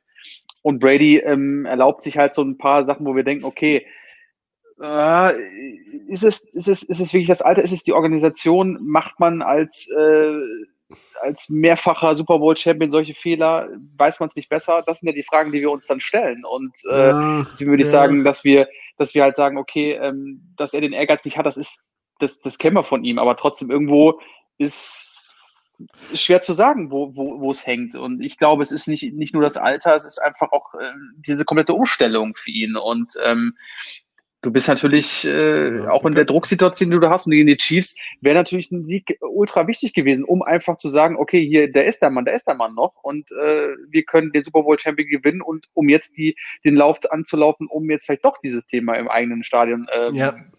erspielt zu haben. Aber So ein, so ein Das hat- Sieg, da du Max, schon recht, um, um, um bei der Trikotnummer von Brady zu bleiben, hätte zwölf Ausrufezeichen gehabt gegen die Chiefs. Der hätte zwölf Ja, Ausrufezeichen, das wäre ja. ein Statement-Win gewesen von, von, von der allerfeinsten Sorte. Ähm, einigen wir uns doch vielleicht darauf, dass es von allem ein bisschen ist, oder? Es ist das Alter, es ist das andere System, es ist Ja. die äh, mangelnde Ja, Vorbereitungszeit. Äh, und, und, und natürlich sind alle davon überzeugt, dass man ähm, eigentlich alles zusammen hat, um den Super Bowl äh, zu zu kommen. Ähm, und natürlich gibt's ganz, ganz viele Football-Fans, die das gerne mal, ob es jetzt die Buccaneers sind und Brady, davon unabhängig. Mich würde es irgendwann, würde ich gerne auch mal sehen, dass ein Team Heimrecht hat im Super Bowl. Und Ja, wie gesagt, aber das gab's noch nie. ja. Ab- Aber Nicht dieses Jahr ohne Fans, ne? Das wäre äh, ja, ja, wo, wobei natürlich, äh, da sitzen ja. aktuell Fans und, ähm, und, und es wird beim Super Bowl wird ja auch mit Fans geplant, äh, zumindest mit ein, ein paar Prozent der Kapazität. Ähm, ja, also da- das ist das eine, Das äh, das will ich nicht sehen. Und das andere ist äh, für mich natürlich, äh, ich will Brady nicht mehr im Super Bowl äh, sehen. Halte ich oft genug. Reicht irgendwann noch mal. Aber ich, Ja. äh, ich äh, möchte hier nochmal zu Protokoll gehen, ich schreibe sie nicht ab. Auch nicht äh, jetzt nach Niederlagen, auch nicht nach einer knappen Niederlage gegen Kansas City. Ist für mich weiter ein Team, die kommen in die Playoffs und da sind sie gefährlich, muss man aufpassen. Und dann wird man erst wirklich sehen, Ja. ähm, wie, Eben weil sie auch die Erfahrung haben. Ne? Also ich meine, auch, auch Ja. Gronk und, und, und auch ein Antonio Brown, die haben ja, äh, bringen Erfahrung mit. Das ist ja, ist ja, Ja. kein, kein Team, wo, äh, wo die vermeintlichen Stars eher äh, ihr erstes Playoff-Spiel machen. Also ähm, ja, ich glaube, mehr Playoff-Spiele als Brady hat, hab's jetzt nicht nachgeguckt, Niemand. aber hat, glaube ich, keiner. ne? äh, könnte, könnte auch ganz gut passen. Ähm, naja, dann haben wir jetzt relativ viel über die äh, Chiefs und die Buccaneers geredet, vor allen Dingen über die Buccaneers und Brady und wollen mal weitergehen, ähm, auch wenn die Buccaneers zu dem nächsten Punkt gehören, aber wir haben, lassen sie jetzt mal so ein bisschen außen vor, äh, beziehungsweise nein, wir können sie natürlich auch nochmal einbringen, ähm, denn hier geht es um so eine kleine Einschätzung. Nach den Siegen für die Saints und die Packers und den Niederlagen für die Rams und wie bereits besprochen Buccaneers, welchem vermeintlichen, also das Vermeintliche steht in Klammern, ähm, NFC-Top-Team traut ihr denn vor Beginn des letzten Saisonviertels am meisten zu und wem am wenigsten? Max. Na gut, das sind die Jungs, also für mich am meisten sind die Jungs aus Green Bay natürlich ähm, Oh, okay. der Favorit. Ähm, ich denke, das ist einfach ein Momentenfootball, den die spielen, der äh, sehr, sehr, sehr, sehr, sehr gut ist. Und ähm, ich denke mal, für mich einfach so unangefochten von diesen vier Teams äh, die Nummer eins. Bisschen Bauchschmerzen machen mir so die, die, die Rams. Das, äh, wir hatten ja gestern kurz geschrieben, Tobi, ähm, du, du hast ja schon gesagt, okay, äh, 49 ist so ein bisschen der Angstgegner. Ich war da so ein bisschen, Kryptonit. ähm, ich war da so ein Hm. bisschen mehr in, in, dem, in dem Level zu sagen, okay, jetzt, jetzt ist es, jetzt kommt Goff wieder von letzter Woche, aber es kam Goff nicht von letzter Woche. Und das ist ja immer so ein bisschen die Offense, die mir so ein bisschen Sorgen macht. Ähm, kann dieses Level mal gehalten werden? Es ist manchmal so ein Ups und äh, Up, Up and Down hier bei den, bei den, den Rams. Ähm, ich will auch, ich bin gespannt, was du gleich sagen wirst, Tobi, zu, zu, dein, zu deinem Team. Ähm, Nicht aber viel. so, die, die, die 49ers haben das schon, das, das, ich konnte es auch gar nicht glauben. Ich habe es nur ganz kurz noch gesehen in der Red Zone. Ähm, aber so machen mir die Rams, machen mir da schon so ein bisschen, ein bisschen Angst, wo ich dann sage, kann Goff dann auch das Team bis zum Ende führen? Ähm, kann er seine Fehler minimieren? Ähm, ist das Offenbar Coaching nicht. besser? ja, du darfst gleich, Tobi. ähm, und äh, das ist so von, macht mir so am meisten Sorgen. Also die Packers für mich ganz klar äh, hier die das Nummer NFC Top Team, aber die Rams ah, muss noch mal ah, muss noch mal eine Schippe kommen von der Offense, damit man dann auch irgendwo sieht, okay, jetzt äh, jetzt meinen sie es auch ernst. Christian. Ja, das äh, NFC Top Team ist es ja New Orleans. Also die, die haben ja erst zwei Niederlagen. Die werden wahrscheinlich äh, First Round Bye kriegen. Hm. Äh, haben jetzt ja auch wieder gewonnen. Und von daher sind die für mich erstmal das äh, Team to beat, wie man so schön sagt. Ne? Die Ja. sind vorne. Die haben äh, vielleicht dann auch die, die, die Möglichkeit, sich auszuruhen und mal zu gucken, was die anderen spielen. Die NFC ist eng. Green Bay ist äh, ganz gut drauf, stimme ich euch zu. Seattle hat natürlich einen Top-Quarterback, Arizona, gibt verschiedene Teams, die Chancen haben, Tampa auch, aber äh, New Orleans, wenn die dieses Bye bekommen, können sich das alles erstmal angucken, können gucken, wer wen schlägt, können sich ausruhen und äh, spielen dann zu Hause in der zweiten Runde und von daher, weil sie da im Vorteil sind, äh, ist für mich New. Orleans, für mich New Orleans erstmal das Team, was da äh, vorne liegt. Äh, es sei denn, das ist meine Einschränkung, wenn Breeze nicht mehr spielt die Saison. Wenn er, wenn feststeht, dass er nicht mehr spielen kann wegen Mhm. diesen Rippenverletzungen und der Lunge. Ich habe jetzt zuletzt gehört, das ist schwerer, ähm, als man vielleicht denkt und dass er vielleicht gar nicht mehr wiederkommt die Saison. Und dann ähm, würde ich äh, das auch ähm, ja, überdenken und würde da dem Max zustimmen. Aber wenn, solange er dann doch noch äh, wieder spielt in den Playoffs, dann würde ich sagen New Orleans. Und äh, ein Team, soll ich jetzt noch ein Team sagen, was ich äh, glaube, was in Problemen ist? Ähm, ja, Rams sahen natürlich nicht so gut aus, aber ich weiß nicht, ob man das über, überbewerten soll. Ähm, ja, da, dafür sah die Defense gut aus von den Rams. Also das war ja, Ja, so ein, die so sieht ein aber jede Spiel, Woche gut aus. Und das trotzdem wo Niederlagen. Beide, beide Defenses gut aussahen. Ähm, ja, nö. Nicht. Wie gesagt, ich denke, dass in der NFC alle sieben Playoff-Teams schon feststehen. Von daher denke ich auch, keiner ist da in großen Problemen. Tobi. Ähm, ich pack's ein bisschen anders an. Also wenn ich mir das mal angu- anschaue jetzt vom Wochenende, die Saints gewinnen erneut mit Taysom Hill als Quarterback. Ja, aber besonders schön, in Anführungszeichen schön, was ist halt schon schön, wa- war es über weite Strecken ja nicht. Ja. Äh, Die Packers waren sehr dominant, auch mit der Das war Defense. schön. Gute, gute, gute Plays gemacht, drei Takeaways, Rogers vier Touchdown-Pässe. Ähm, von den, von diesen vier Teams, äh, die wir jetzt, weil Seattle können wir jetzt halt mit Blick auf Woche 12 nicht bewerten, weil wir vor dem Spiel aufnehmen. Äh, und über wer auch immer in der East am Ende vorne ist, äh, da, da weigern wir uns, liebe Football-Fans, äh, den, äh, also diese Franchise mit einzubeziehen in die Diskussion. Ja. Äh, und über Arizona haben wir ja schon relativ viel gefaselt heute. Ähm, und, und ich muss ganz ehrlich sagen, von diesen vier Teams äh, holt mich jetzt auf Strecke noch keiner so ab, dass ich sage, äh, oh, an dem Team musst du erstmal vorbeikommen. Du kannst an den Saints vorbeikommen, du kannst auch an den Saints mit Breeze vorbeikommen.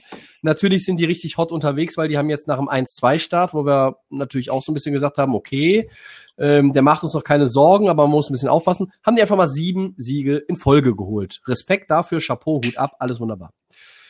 Und wenn Breeze nicht zurückkommt, da gebe ich dem Christian recht, dann äh, wird das relativ schwierig, weil ich persönlich muss ganz ehrlich sagen, nach dem, was ich jetzt von Taysom Hill gesehen habe, ich meine, die Denver Defense, da sind auch ein paar unbequeme Gegenspieler drin, aber Ja. ich möchte vielleicht trotzdem mal in Das einer der nächsten sehen. Wochen Jameis Winston sehen.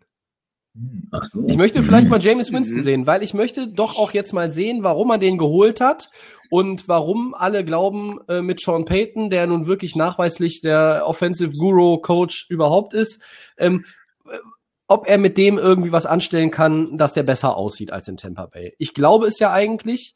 Äh, und ich war ja auch ein bisschen irritiert, dass er die Chance nicht bekommen hat in Woche 11. Und jetzt hat man zweimal Taysom Hill gesehen und der hat so rein passtechnisch jetzt auch einen schweren Stand gehabt gegen Denver. Ähm, jetzt am Wochenende, wie gesagt, waren die Packers einfach von diesen vier Teams das Beste. Äh, aber das Spiel gegen die Colts hat natürlich auch hier und da ein paar Fragezeichen aufgeworfen. Und bei Green Bay ist es immer noch so, das Matchup gegen Chicago und natürlich unseren Freund Mitch Trubisky war auch ein, ein, Gött, ein göttliches. ähm, aber, die, die, aber die Defense ist ja irgendwo immer noch so mit Fragezeichen versehen. Die beste Defense, abgesehen von den Saints in der NFC, haben die Rams tatsächlich, ja. Ähm, aber was hilft das, wenn du vier Turnover hast? Wenn dein Quarterback nicht auf den Football aufpassen kann, alleine drei äh, Turnover selber fabriziert, du hast wieder vier Turnover, der Gegner hat drei, du kommst dann mit einer äh, richtigen Steigerung in der zweiten Hälfte zurück und kriegst es nicht zu Ende. Was, was die Rams sich abgewöhnen sollten, ist gegen die 49ers anzutreten. Vor allen Dingen, wenn da der Debo Samuel spielt. Der kommt zurück, der hat drei Wochen nicht gespielt, der macht mit denen, was er will. Das ist die letzten Jahre schon so gewesen und die 49ers sind ihr Kryptonit, die sind, und Kyle Shanahan ist quasi, wie hat Adam Rankes gesagt, Kyle Shanahan, ähm, äh, jetzt muss ich gucken, dass ich es richtig rum habe. Nee, die, die, äh, ähm, ich spare ich mir, weil sonst müsste ich nachgucken, habe ich keine Lust zu. Aber ich sag's einfach anders. Sean McVay 0, Kyle Shanahan 4. Und auch Ja. nächstes Jahr wird er gegen Kyle Shanahan nicht, nicht gewinnen. Und selbst wenn Kyle Shanahan 16 Starter fehlen, die Rams werden gegen die 49ers nicht gewinnen. Die 49ers sind ein mittelmäßiges Team, weil sie ohne wahnsinnig viele Leute spielen. Haben die alle Leute an Bord? Ist das ein Contender? Keine Frage. Selbst mit Jimmy G, diesem, diesem Wurstkopf als Quarterback, ist für mich ein Wurstkopf-Quarterback, dann sind sie trotzdem ein Contender, weil dann haben sie George Kittle, dann haben sie ihre Monsterspieler irgendwo in der Defense alle beisammen, ja, Bosa, der auch nicht spielt, äh, und in der, in der Offense haben die ja inzwischen, glaube ich, 17 Runningbacks, die brauchbar sind, aber davon sind ja auch 12 pro Woche verletzt. Aber irgendwer spielt immer und, und das Spiel, die Rams haben dann 2020 äh, oder wie es stand, ich weiß es gar nicht mehr, ist mir auch egal. Äh, und dann haben sie die Chance, äh, jetzt mit einem mit einem äh, halbwegs du musst ja nur ein bisschen Field Goal Range kommen. Vielleicht trifft dein Kicker mal ein Field Goal, auch so ein Problem. Äh, und dann gewinnst du das Spiel. So wie gegen Tampa. Da haben sie es ge- hingekriegt mit dem Field Goal, als es drauf ankam. Und gegen die Niners kriegen sie es nicht hin. Und dann, dann geht Ramsey bei dem Play, wo das Field Goal eigentlich auch noch relativ schwer ist für Robbie Gold, macht Ramsey einfach, er steht so im Abseits, wie früher nur Frank Mill bei Fortuna Düsseldorf im Abseits gestanden hat, weil er seine Haare nicht richtig fertig geföhnt hat vorher. Das ist doch zum Kotzen. Jared Goff spielt scheiße, ja, äh, da kann die Defense sich abrackern, wie sie will. Äh, das funktioniert nicht und die Spiele gegen die 49ers brauchst du dir nicht mehr angucken. Ich habe auf Red Zone umgeschaltet schon im zweiten Quarter, weil ich es einfach zum Kotzen fand. Dieses Team kann froh sein, dass Vikings und, und äh, Bears und 49ers noch ein Stück hinten dran sind, ähm, weil sonst kommen die nicht in die Playoffs. Und wen wollen die in den Playoffs schlagen? Oh, wenn die auf fünf sind im, im Seeding, ist ja geil. Spielen die gegen die vier. Die vier im Seeding sind die New York Football Giants. Soll ich euch was sagen? Wenn die Giants halbwegs gerade auslaufen können, zocken die die ab.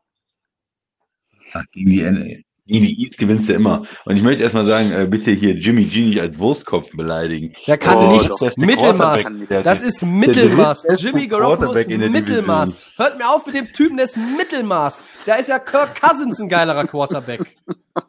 Ich nehme dreimal lieber noch Teddy Bridgewater und Kirk Cousins als Jimmy Garoppolo. Ai, Der ai, ist so ai. overrated. He is fucking overrated. Der war im Super Bowl, hast du schon He is vergessen? fucking overrated. Warum bei dem Super Bowl? Wegen der Defense. Wenn die Rams in den Super Bowl kommen, dann erzählt mir doch keiner von euch, dass sie wegen Jared Goff in den Super Bowl kommen. Ihr Nasen. Da kommen die wegen der Defense rein. Ich glaube, du, du projizierst on fire heute. deinen Quarterback äh, auf, auf einen Quarterback von einem Divisions. Ähm, Die sind beide Rivalen Kacke. sozusagen. Sind beide Kacke. Ja. Und ich breche jetzt sogar noch eine Lanze für Jimmy G, obwohl ich ihn gerade niedergemacht habe, weil er ist ja kein Nummer 1 Overall-Pick. Ja. ja. Ich äh, wollte gerne noch was zu dem Green Bay Chicago ähm, Spiel sagen, weil du auch ge gesagt hast, es gab da Kritik aus Amerika an, an Green Bay, sie spielen nicht konstant und so.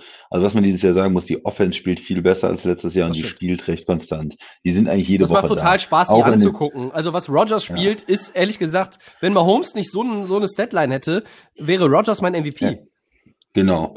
Und äh, es ist ein Spiel, das war das Spiel gegen Tampa, da äh, lief es nicht bei der Offense nach diesem Pick Six, aber in allen anderen Spielen, auch in den Niederlagen gegen die Colts, 28 Punkte Mhm. in der ersten Halbzeit gegen die starke Colts Defense, äh, auch gegen Minnesota Punkte äh, ge gebracht, gegen die Bears jetzt, die auch noch immerhin eine gute Defense haben, äh, Punkte ohne Ende. Das heißt also auch gegen äh, gute Defenses und schwere Gegner machen sie auf jeden Fall Punkte Mhm.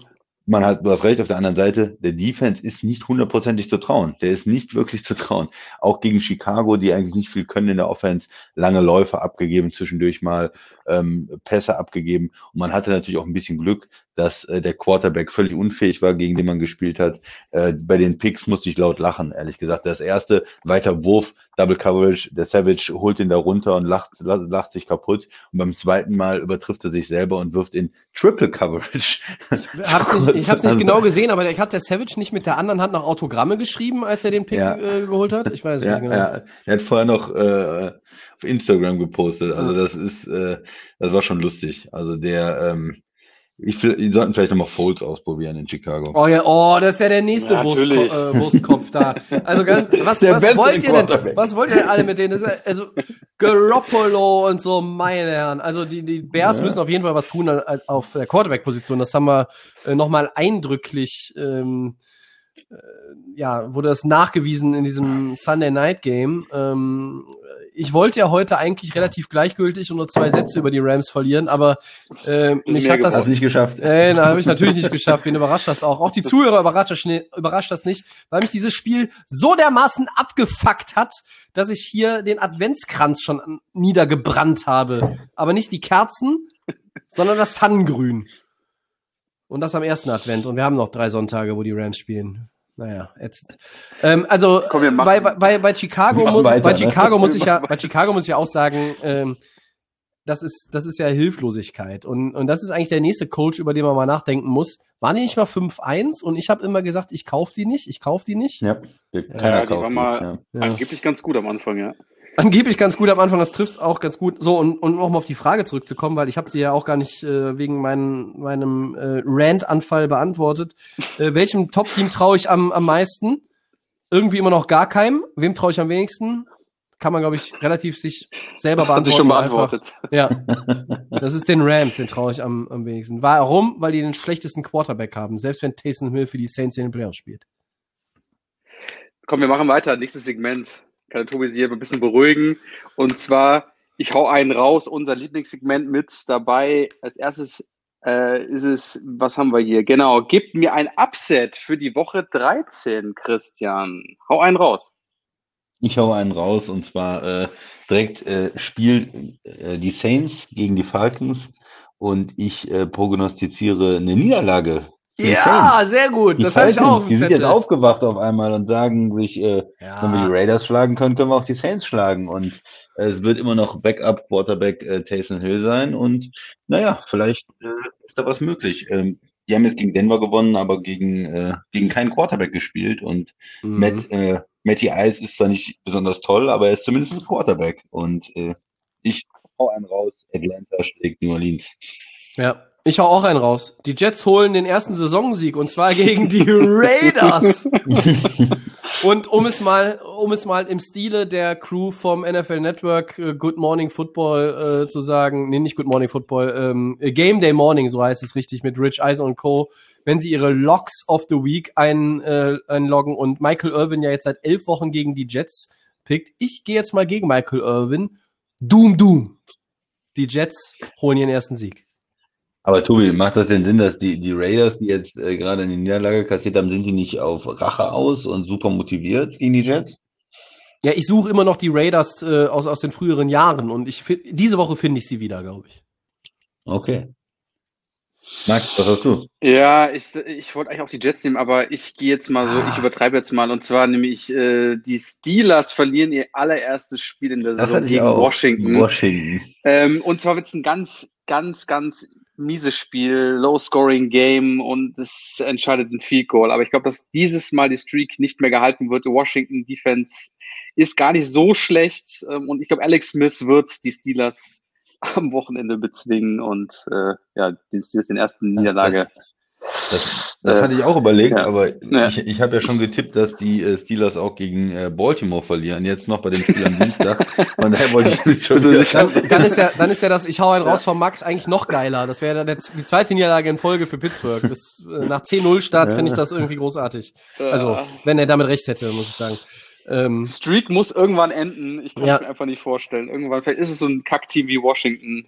Es könnte passen. Also man muss bei Washington aber auch mal sagen, Thanksgiving, äh, ich habe sie mir angeguckt, ähm, äh, das war ja sogar ganz ansehnlich, hat selbst der Christian zugegeben über weite Strecken, bis Dallas dann wieder angefangen hat, so zu spielen, wie Dallas äh, in den dann war es nur noch All Washington, aber äh, die Football-Team, äh, wie sie ja ähm, landläufig Mhm. genannt werden, äh, ähm, die haben da ein paar ganz nette äh, Leute im Team. Also dieser Gibson auf Running Back äh, à la Bonheur und dann McLaurin natürlich schon aus dem letzten Jahr bekannt.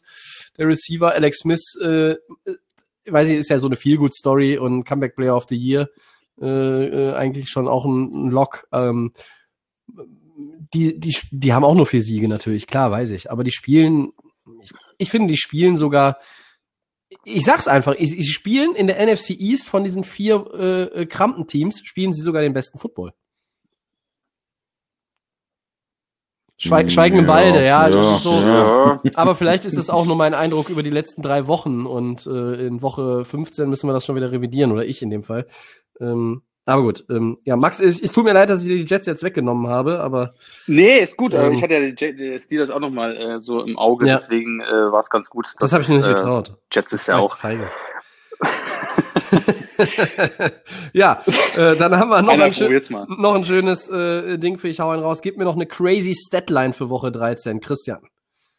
Ja, ich äh, nehme das Spiel äh, Tennessee gegen Cleveland und ich behaupte mal, beide Teams haben über 40 Rushing Attempts in dem Spiel. Ja, es wird nur gelaufen, gelaufen, gelaufen, gelaufen. Es wird gar nicht gepasst. Äh, wenn man jetzt mal sich das anguckt, Tennessee ist ein, eine Mannschaft, die kommen bei Derrick Henry. Die haben zuletzt, äh, hat er 27 für 178 und drei Touchdowns gegen die Colts. Auf der anderen Seite ist Cleveland. Die leben eigentlich diese Saison nicht von Baker Mayfield, sondern nur von ähm, Hunt und, und Chubb. Mhm. Und äh, ja, die, die werden sich da duellieren. Es wird jede Menge Laufspielzüge geben und wenig Passing. Max. Ähm, ich sage auf jeden Fall die. ah, Moment, ich habe jetzt irgendwie hier weggedrückt. Genau. Ähm, ich sage die Detroit Lions. Endlich neuer Aufschwung. Deadline. Matthew Stafford. Ich gebe ihm heute mal, ich gebe ihm vier Touchdowns gegen die Bears, trotz dieser Defense. Ähm, der Fire, der, der, das gefeuert, also dass ähm, Matt Patricia gefeuert worden ist, wird den äh, quasi in die Karten spielen. Es gibt eine neue Euphorie bei den Lions und ich denke, dass ähm, Matthew Ja. Stafford vier Touchdowns macht gegen die Bears. Ähm, unmöglich ist das nicht.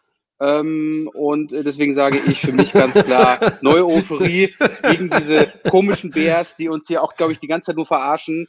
Und Ja. die Lions haben jetzt endlich äh, den mit Patricia, äh, in, wie gesagt, in die Wüste geschickt, hat der Tobi ja immer gerne.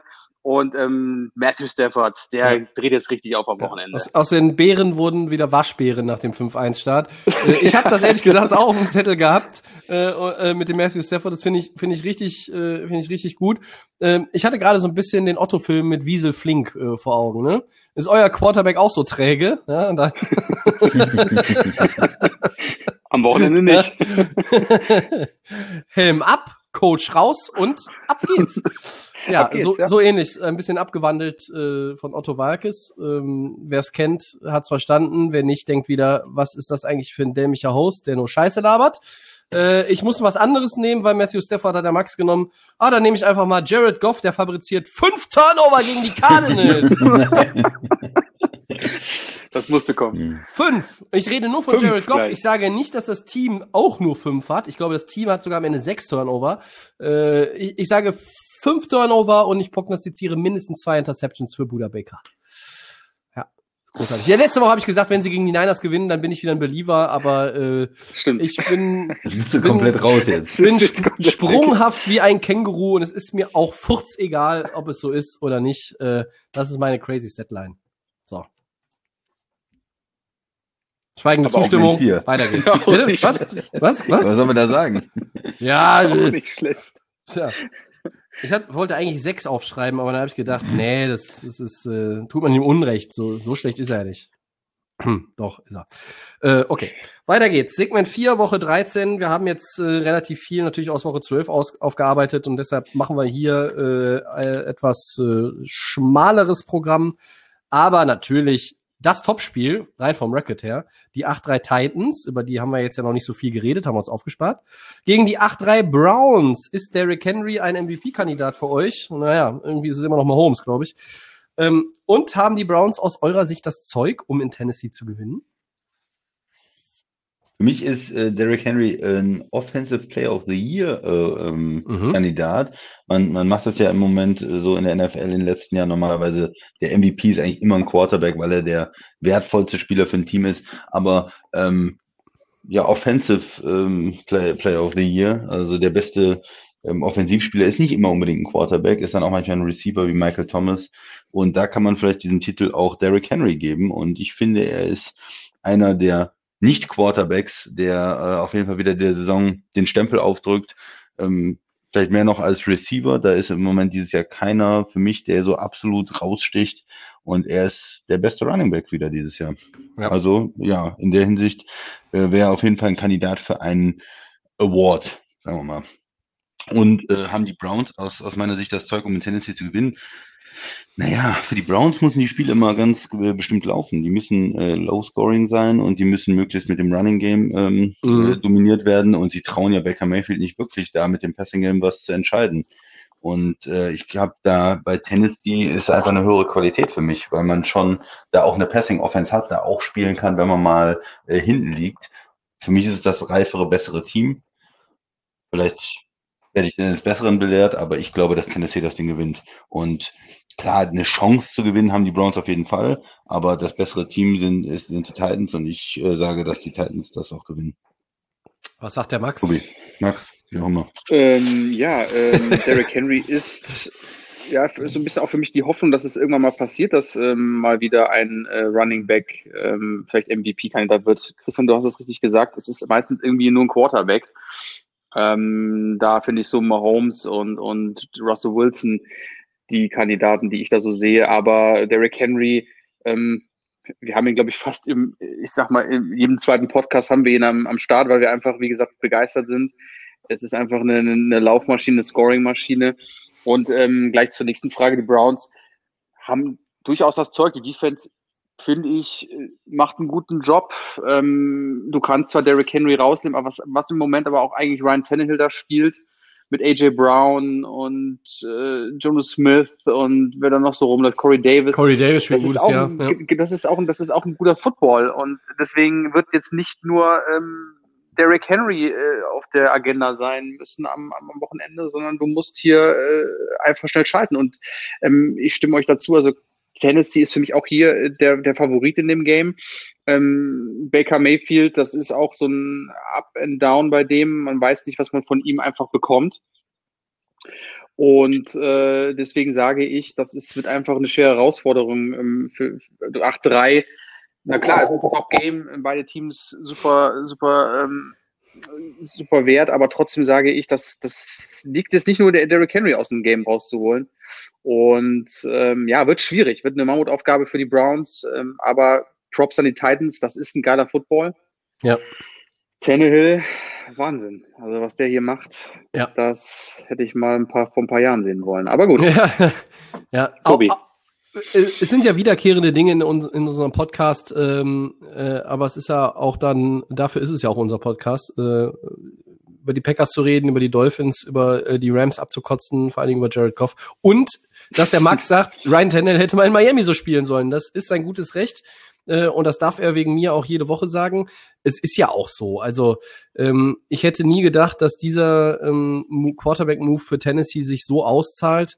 Ähm, über Derrick Henry ist alles gesagt und geschrieben und erzählt. Ähm, äh, außer vielleicht in, in meinen Augen, dass er, ähm, ich finde, er spielt noch besser als letztes Jahr. Warum? Er hatte letztes Ja. Jahr fü- fünf Fumbles. Er hat dieses Jahr null. Null. Für jemanden, der so viele Touches hat, gerade auch in kritischen Phasen des Spiels, im dritten, vierten Quarter, wenn dann einfach Henry Time ist, ähm, Wahnsinn. 1257 Rushing Yards, schon 12 Touchdowns. Äh, der, Nice, macht, ne? der macht 114 Yards äh, pro Partie. Wir Stark. wissen, äh, oft im ersten, zweiten Quarter sieht's äh, relativ ruhig aus um ihn, ne? Aber ähm, das ist der Tennessee Football.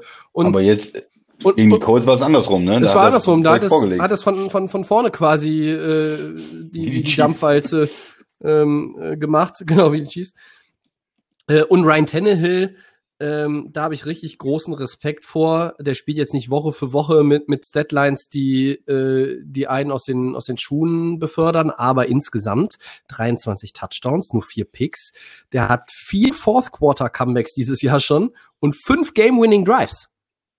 Mhm. Und wir haben erst, die Titans haben erst elf Spiele gespielt. Also, äh, das ist Wahnsinn. Ähm, und es zeigt auch natürlich, dass die Titans in vielen engen Spielen sind. Es zeigt auch, dass sie die engen Spiele gewinnen. Ähm, die haben Selbstvertrauen und sie haben die Ruhe, das zu gewinnen. Das hängt mit den Coaches zusammen. Das hängt aber natürlich auch mit dem ausführenden Personal auf dem Feld äh, zusammen. Äh, da ist keine Hektik. Äh, und das ist so ein bisschen, äh, waren wir schon mal, da waren wir schon mal, das kennen wir schon. Äh, liegen wir hinten in Score, liegen wir zwei hinten wie, wie gegen Baltimore. Da habe ich auch gedacht, also Baltimore, das müssen sie jetzt aber gewinnen. Und dann haben die Titans einfach ihren Stiefel weitergespielt. Die lassen sich nicht beirren. Und auch wenn häufig gesagt wird, Tennessee, ah, das ist ja eigentlich leicht ausrechenbar. Ja, aber dann zeig, zeig mir doch mal, wie man gegen die gewinnt. Und die Colts haben es nicht geschafft. Ich war mir, ich habe dem Christian nochmal gesagt äh, vor dem Wochenende. Ich sag Christian, ich bin mir so sicher, Indy gewinnt dieses Spiel, äh, weil die gegen die, weil die gegen die äh, Green Bay Packers ähm, äh, wirklich gut gespielt haben und sich da auch nicht haben hängen lassen. Und dann ging es irgendwie Schlag auf Schlag los, 14-14. Die Colts konnten mithalten und dann mussten sie so ein bisschen äh, wie bei der Bergetappe der Tour de France. Sie mussten abreißen lassen. Ja, sie mussten abreißen lassen. Sie kamen nicht mehr hinterher und ähm, das war dann einfach zu viel. Ähm, und ja trotzdem, Indy ist ja jetzt kein schlechtes Team, kommen wir auch gleich nochmal zu. Ähm, ich bin von diesen Titans sehr angetan. Ich war es ja letztes Jahr schon noch mit ihrem Playoff-Run und ähm, ich gebe nochmal zu, ich war skeptisch, dass sie das wiederholen können. Wir sind noch nicht in den Playoffs, deshalb schauen wir mal. Aber 8-3 in der Division sind vorne. Ähm, und aktuell würde ich sie als das drittbeste Team der AFC äh, hinter Achtung, Reihenfolge. Pittsburgh. Hinter Kansas und Pittsburgh. Ähm, Kansas, also wenn man Kansas ja, nicht okay. als das beste Team der AFC sieht, weiß ich es nicht. Trotz, ah, trotz der Niederlage. Die, ja. Also dieses erste Quarter, das war. Ich habe viel Respekt vor Pittsburgh. Ich möchte nochmal betonen, ähm, nein, ich schenke mir das. Ne? Also ich habe vor der Saison gesagt, Pittsburgh und so, ne, Big Ben kommt so. Nein, komm. Ist geschenkt, Jungs, ist geschenkt. Ähm, Henry, MVP, Christian sagt zu Recht, ähm, funktioniert halt nicht. Dazu müsstest du schon äh, Rekorde, Rekorde, Rekorde brechen. Ähm, aber gut. Äh, Offensive Player of the Year, irgendwie so ein Award, äh, wie man so schön sagt, den, den bekommt er. Ähm, Tannehill, Monster-Saison. AJ Brown hat, glaube ich, der Max eben erwähnt. Es ist einer meiner Lieblingsreceiver in der NFL mittlerweile. Ja, geiler ähm, Typ. Und, und für Cleveland wird's eine, eine richtig schwere äh, Geschichte. Die haben die beste Rushing-Offense der Liga. Äh, dass es da wirklich viel, dass da wirklich viel gelaufen wird, äh, scheint vorprogrammiert. Mir macht trotzdem ein bisschen äh, das Sorgen, ähm, was Baker Mayfield gespielt hat. Sie haben jetzt gegen die Jaguars versucht, mehr über den Pass zu kommen und da hat er auch wieder zwei Picks gehabt. Ja? Ähm, davor war er dreimal ohne Interception. Äh, und wenn Baker Mayfield die Turnover reduziert, und ich sage jetzt speziell auf dieses Spiel, wenn er ohne Turnover bleibt in dem Spiel, dann hat Cleveland eine ja, Chance. Dann hat Cleveland eine Chance. Sie, da muss man sich auch vielleicht noch ein bisschen ernster nehmen. Ähm, aber ich habe das Gefühl, dass das eigene Team traut dem Quarterback nicht so hundertprozentig, oder? Äh, ja, ich glaube, ähm, und das habt ihr beide schon häufiger gesagt, es ist natürlich auch das, was Stefanski vorhat. Ne? Ähm, der hat ja in Minnesota jetzt auch nicht unbedingt immer den Quarterback von der Leine gelassen, sondern es ging alles, wurde alles definiert über den Run. Und in Minnesota hast du Delvin Cook und hier hast du Devin Cook ist sicherlich besser als individuell gesehen Kareem Hunt oder Nick Chubb, ja, aber ja, Kareem Hunt ja. und Nick Chubb, Chubb im Duo. Ja. Das ist äh, sehr gut, ja. Da lecken sich andere Teams nach die Finger. Ähm, ich glaube, ich sage es jetzt einfach, das ist in meinen Augen der beste One-Two-Punch, den es gibt in der NFL in diesem Jahr. Und boah, ich bin gespannt, wie Tennessee das stoppen möchte. Andererseits, andererseits kann mir auch jeder natürlich schreiben und sagen, äh, und wie woll, wollen die Cleveland Browns Derrick Henry stoppen? Ja, den kannst du ja eigentlich gar nicht stoppen. Du musst halt nur quasi, es könnte so ein bisschen eine Art Boxmatch werden, äh, wer fällt am Ende um. Ähm, und das Ganze wird, äh, beim Boxen sagt man dann über die Fürhand vielleicht gemacht, hier wird es über die Running Backs ausgetragen. Ähm, wird ein sehr interessantes Spiel. Favorit sind für mich aber auch ganz leicht die Titans. Okay, wir haben noch ein Spiel, über das wir sprechen möchten. Die Texans 4-7 gegen die Colts 7-4. Wie viel Respekt muss man den Houston nach den jüngsten Leistungen entgegenbringen? Und wie schmerzlich war die Niederlage für die Colts äh, gegen die Titans? Tobi, fang doch mal an. Äh, dann fange ich mal an, gerne. Ähm, die Siege über die Patriots und die Lions darf man jetzt nicht überbewerten. Ne? Es sind jetzt keine Teams mit, mit Winning Record. Aber Houston hat meinen Respekt sich erarbeitet jetzt wieder. Ähm, Sie schenken nichts her. Sie spielen konsequent. Sie spielen mit Leidenschaft in der Offense, in der Defense. Ähm, sie sind trotz alledem natürlich jetzt kein, kein Playoff-Team. Ähm, und wir haben das am Anfang immer mal wieder gesagt und haben dann jetzt längere Zeit nicht viel über die Texans geredet. Sechs ihrer sieben Niederlagen äh, waren gegen Teams, die einen Winning Record haben. Nur Minnesota nicht. Und das war ein Spiel, was sie auch am Ende erst äh, weggeworfen haben. Ähm, also von daher, äh, Deshaun Watson zuzugucken, macht ja Spaß. Und ähm, seitdem Bill O'Brien weg ist, läuft es insgesamt besser. Romeo Cronell ist ein alter Fuchs. Den macht keiner mehr ein X vom U in der NFL, der ist schon so lange dabei. Ähm, und ja, ich fand den Auftritt an Thanksgiving gut. Ähm, Und ich glaube, die Texans können auch so ein bisschen der Spielverderber werden in den nächsten Wochen, weil die haben noch den einen oder anderen Gegner, für den es um was geht. Äh, zum Beispiel auch äh, jetzt die Colts. Ähm, und für Indy, ja, eben schon angesprochen, die konnten, konnten ja nicht mehr mithalten gegen die Titans am Ende. Ähm, aber sie mussten auch auf einige Leute verzichten. Der Forrest Buckner hat natürlich gefehlt in der, ja, in der D-Line. Das hat schon extrem geschmerzt und das ist auch sehr, sehr aufgefallen. Ähm, und ja, ist also es. Den Run dann auch, ja. Ja, ist, ist es denn jetzt ein Must-Win für die Colts? Grundsätzlich, wenn du gegen ein 4-7-Team spielst, ja. Ähm, äh, sie müssen es gewinnen. Sie haben zweimal noch Houston, sie haben die Raiders, sie haben Jacksonville und das schwierigste Spiel ist auf dem Papier halt noch Pittsburgh. Die Colts kommen, glaube ich, in die Playoffs. Ob sie die Division gewinnen, weiß ich nicht, denn die Titans haben jetzt nach Cleveland, Jacksonville, Detroit, die spielen auch noch mal Houston, haben auch noch Green Bay. Äh, also, das ist auch wieder so ähnlich, sage ich mal, von der Schwierigkeit her. Hm, ja, ich. Indy ist ein Team, ja, 7-4. Ähm, damit stehst du gut da. Damit gehörst du jetzt nicht zur Creme de la Creme aktuell und du bist in der Division hinten. Äh, Season Series ist gesplittet gegen die Titans. Wenn du das Ding gewonnen hättest, ja, dann wärst du vor den Titans und hättest halt auch noch diese, dieses 2-0 im Head-to-Head -Head als, als zusätzliche Versicherung. Ähm, aber ne, wie Lothar Matthäus sagen würde, hätte, hätte Viererkette. Ähm, ist halt nicht. Und ich glaube, die Colts ja. werden sich von dem, von dem Spiel erholen. Sie sind der Favorit in dem Spiel.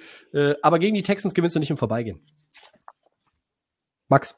Ja, vollkommen richtig. Äh, du gewinnst hier nicht am Vorbeigehen. Man sieht einfach, Coach und General Manager in einem gekündigt, rausgeschmissen und schon läuft es ein bisschen mehr in der Divis äh, bei der Organisation. und ähm, du hast es gegen die Lions gezeigt. Ähm, du sagst es richtig, Tobi, mit Sean Watson, da ist immer, der ist immer für Überraschung gut, dem macht Spaß zuzusehen. Und für die Colts, ja, ich würde das schon ein bisschen enger sehen, weil du musst das einfach jetzt auch gewinnen. Das ist ein Must-Win. Wir haben es mehrmals im Podcast gesagt, das ist eine enge Kiste. Hier geht es um, um jeden Sieg jetzt zum Ende der Saison. Die AFC ist knapp. Und ähm, trotzdem, Tobias, du vollkommen recht, die gegen die Texans, da kann man auch mal verlieren. Ähm, die spielen mit, mit Fuller und auch Wattis sieht deutlich besser aus. Ähm, und die Colts, ja, hätten am Wochenende gewinnen müssen. Ne? Du hast richtig gesagt, ähm, die, ja. die Titans laufen dir auch da vorne weg. Ähm, es ist nur ein, es ist jetzt wie gesagt nur ein Spiel, aber trotzdem, das ist, das kann sich mit einer Niederlage sowas von drastisch ändern, wenn dann die Titans auch gegen die Browns äh, das Spiel gewinnen sollten. Also, wie gesagt, ähm, auch wenn die Texans gefährlich sind, da muss Philip Rivers und Co. aber 100 pro da sein.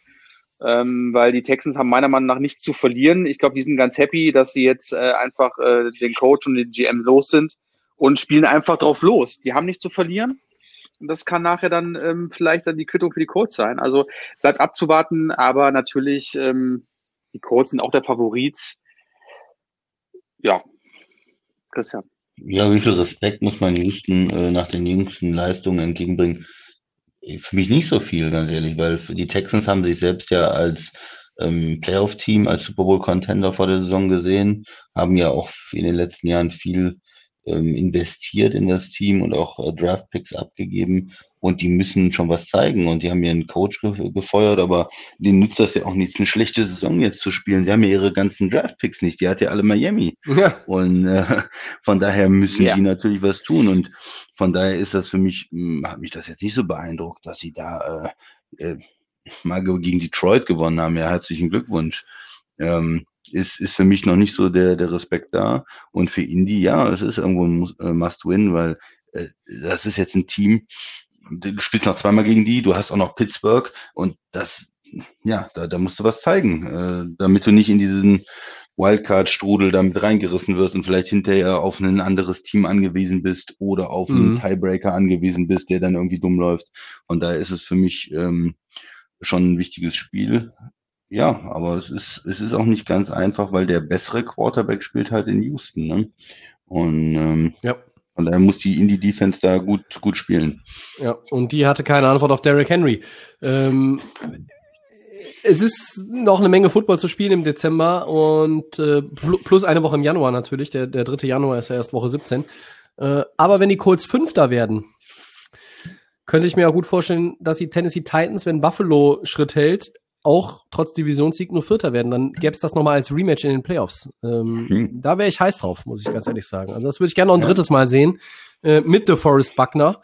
Ähm, und auch wenn er nicht gut war bisher mit Jonathan Taylor, äh, einfach, dass die Colts da alle Möglichkeiten im Backfield haben, äh, das könnte noch mal eine ganz nette Geschichte werden. Aber bis dahin ist noch eine Menge, ähm, was passieren muss. Und ja, die Division ist noch nicht weg. Aber ähm, ich glaube, wenn du gegen die Texans verlieren solltest, dann könnte sie weg sein. Vor allen Dingen auch, wenn die Titans die Browns schlagen würden. Fall. Ja. Gut, gut. Dann äh, euer Einverständnis vorausgesetzt, gehen wir über zu den Four Downs. Ja, sicher. Let's go. Erstes Down. Wie fandet ihr eigentlich den Auftritt von Aushilfsquarterback Kendall Hinton bei den Broncos?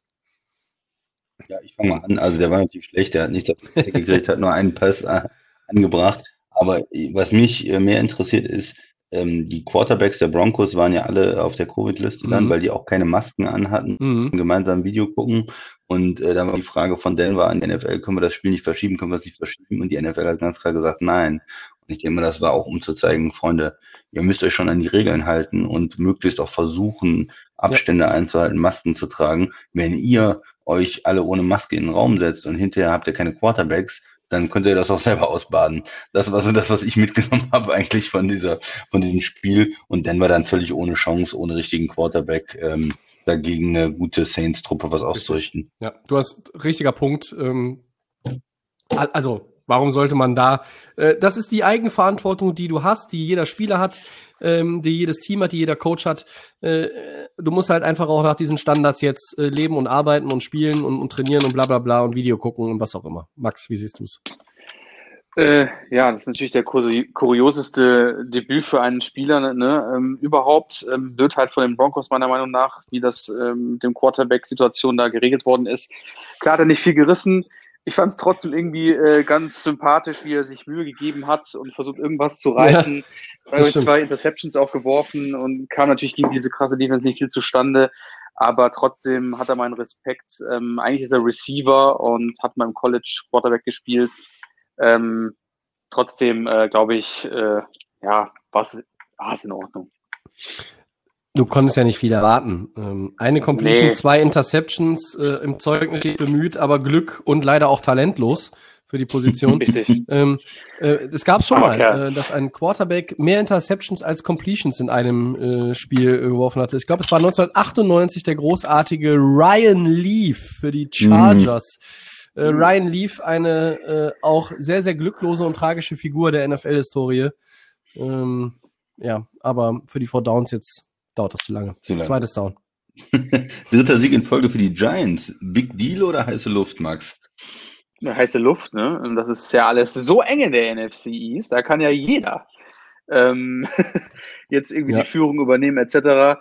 Also für mich, ähm, ja, sehen die Giants gerade so mit, der, der, mit den drei Siegen ganz in Ordnung aus, aber es ist ganz heiße Luft in der NFC East. Also Ja, das ich, ist. ich schätze da nichts. Also nichts, nichts Großes passiert, es ist so eng. Also Ich, ich, ich Wochenende wieder anders finde, aussehen. ich finde, äh, das Positive bei den Giants ist, dass mit diesem Joe Judge als Head Coach da auf jeden Fall, ja, da, da ist irgendwie ein bisschen was reingekommen. Da ist so ein bisschen Dampf drin, aber natürlich fehlt es an Talent und du hast auch einen Haufen Verletzte. Dein bester Spieler ist die ganze Saison nicht dabei. Du hast jetzt drei Siege geholt, Glückwunsch. Ähm, aber du hast die Bengals geschlagen und deine anderen Siege, äh, anderen drei von den vier, die du insgesamt hast, sind meines Wissens nach alle in der eigenen äh, Division. Ähm, mir ist heute kein neuer Name eingefallen, deshalb sage ich einfach nur über die Nightmare on Elm Street äh, Division. Äh, sie kommt mir doch, jetzt fällt mir was ein, äh, sie kommt mir so ein bisschen so vor wie äh, die Development League in der in der äh, NBA, als sie noch gab, oder gibt's die noch, ich weiß nicht, oder oder um im NHL-Vergleich zu bleiben, so ein bisschen wie die AHL. Ja, die anderen anderen sieben Divisionen spielen in der NHL, genau, und das, das ist die Farm Team Division. Ähm, die spielen so, Mhm. die laufen ihr eigenes Rennen. Ähm, die warten noch ein bisschen. Ja. Ja. Ähm, am Ende läuft wahrscheinlich auch einer wie dieser, äh, wie dieser Typ im Atlanta Braves Stadion umher, Max, und dann kommt der Silver Runner und, Oh, äh, Bester und, Mann. und, und der, der andere stolpert noch und dann, dann lacht irgendwer. Wer, wer, wer ist, weiß ich noch nicht. Das werden wir auch erst in Woche 17 erfahren. Ähm, ich finde es ja schon ein bisschen amüsant, dass wir in Woche 17 wahrscheinlich einen Four-Way-Tie haben an der Spitze und und das die spannendste Geschichte in der letzten Woche der Regular Season sein wird, weil wahrscheinlich schon von allen anderen Seedings her äh, 90 Prozent entschieden ist und, und das ist auch eine von zwei Entscheidungen. Keine Ahnung, wissen wir nicht, aber ähm, es ist heiße Luft. Jetzt ist auch noch Daniel Jones angeschlagen. Oh Mann, ist das eine anstrengende Division. Ja, krass. Ja. Gut, für mich auch heiße Luft. Ja. Giants bringen nichts. Gut. Nee, nächstes Down. Ich mach weiter. Gamepick, Cardinals oder die Rams? Tobi. Oh Gott, nein, nein, nein, nein, nein. Das gewinnt, Ari Rams, komm. das gewinnt Arizona. Das gewinnt Arizona. Natürlich. Ich gehe mit den Rams, komm. Boah, boah. Warum denn nicht? Die Doch, Defense ich sieht gehe mit gut den aus. Rams. Props. Ich gehe mit den Ja. Rams, auf jeden Fall. am Wochenende. Habt ihr, habt ihr das Spiel gesehen? Oder? Ja, Klar, trotzdem. Ja, die. Rams, komm. Bisschen Props. war die Defensive Struggle, aber ja, die Defense der Rams war ja ganz gut, da haben auch die Cardinals Probleme und die Offense wird schon Oje. wieder, wird schon wieder Dann werden. kommt Goff Ui, wieder aus ui, der ui. Versenkung und macht wieder was. Ich na, hab schon den Kotzeimer vorbereitet für Sonntag, für den nächsten. Der an andere, äh, da ist noch Desinfektionsmittel drin. Okay, viertes auch nicht so Down. gut aus. Bitte was? Cardinals sahen auch nicht so gut aus. Ja, das habe ich auch gehört. Das stimmt. Ja, das macht ja total Hoffnung. Ich bin da jetzt, äh, ja, ja, okay. Äh, viertes Down, Gamepick, Ravens gegen Cowboys. Also, falls die Ravens irgendwann nochmal Football spielen. Ja, ist halt nicht Äh. schwierig mit den. Ja. Magst du bitte? Die, die Ravens spielen am Wochenende Football. Ähm, ich denke, dass sie äh, gewinnen und für mich der Gamepick die Ravens. So, sorry Jungs, jetzt habe ich gerade irgendwie meinen Kopfhörer abgesetzt. Äh, war keine gute Idee. Was habt ihr gesagt? Äh, Max ich habe gesagt, ähm, ich trotz dieser ganzen, äh, diesen ganzen, äh, was sie uns da ab, im Moment bieten, habe ich gesagt, dass die Ravens für mich der Favorit sind. Okay. Auch, auch wenn es die Cowboys dann kommen, ja. Also Ja. für mich auf jeden Fall. Okay. Und der Christian sagt das auch? Ja, ich, ich, ja, ich habe gesagt, das ist erstmal schwierig wegen der äh, Situation, ähm, Covid-Situation und mit, wir haben das Spiel von den Steelers äh, gegen die Ravens noch nicht gesehen. Ähm, aber wenn ich jetzt was äh, sagen muss, dann gehe ich auch mit den Ravens. Cowboys waren einfach zu schlecht, um zu gewinnen. Ja. Obwohl da Andy mich an. Dalton ist? Also, ja, An dem lag nicht. Red An dem lag nicht. Ja, ich gehe auch mit Baltimore in dem Spiel. Äh, wir sind ja erstmal gespannt, jetzt hier, wo wir Montagabend aufnehmen, ob äh, dieses Spiel Dienstagabend zwischen Ravens und Steelers wirklich stattfindet. Das kann sich immer noch ändern, das ist leider so. Ähm, aber wir sind mal guter Dinge. Äh, warum auch nicht? Ähm, warum sollte man in diesen Zeiten nicht einfach mal guter Dinge sein? Ähm, gut, das war's für heute. Oder haben wir noch was Wichtiges vergessen? durch. Nö. Alles Gut. da. Nee. Gut. Wir Dann sind durch. ist dieses äh, die Abmoderation für Episode 154. Wir bedanken uns fürs Zuhören. Ich danke dem Christian und dem Max. Gerne. Gerne. Den Podcast findet ihr bei Soundcloud, Apple Podcasts, den Kollegen von Spotify und den anderen noch wichtigeren Kollegen von The Fan FM. So ist es. At Delay of Game NFL bei Facebook und bei Twitter, Delay of Game unterstrich Podcast bei Instagram. Nächste Woche sind wir wieder da. Lasst euch überraschen. Äh, ist so ein bisschen wie ein Adventskalender, an welchem Tag wir aufnehmen. Ähm, aber es wird eine, es wird eine Episode geben. Und ähm, ich freue mich schon auf äh, die Nachlese von Cardinals gegen Rams, Freunde. Mit dem Sieg natürlich sind die sind wir Ja. am nächste Woche am Start, natürlich mit den Rams. Mhm. Können wir mal ausführlich besprechen. Ja, Contender oder Auf Pretender? Ja, Pretender. Beweisführung abgeschlossen. Ach ja, ja. Die Rams. Contender. Ja, aber ist ja nicht so schlimm. Wenn man, wenn man ein paar Spiele verliert, hat man ja eine gute Position im Draft. Wer ist eigentlich Ah, der Backup-Quarterback ah, bei den ja. Rams? Keine Ahnung. Vielleicht sollten sie Blake Bortles nochmal holen, wenn er von der Covid-Liste der Broncos runterkommt. Der gehörte doch auch dazu, oder? Ich weiß es nicht mehr. Egal. So, äh, viel Spaß mit ähm, Woche 13 in der NFL und äh, der ersten Dezemberwoche und was ihr sonst so macht. Äh, trinkt ein Bier oder auch zwei. Äh, wir melden uns dann demnächst wieder. Achtet gut. Bis dann, ciao. Bis dann. Tschö.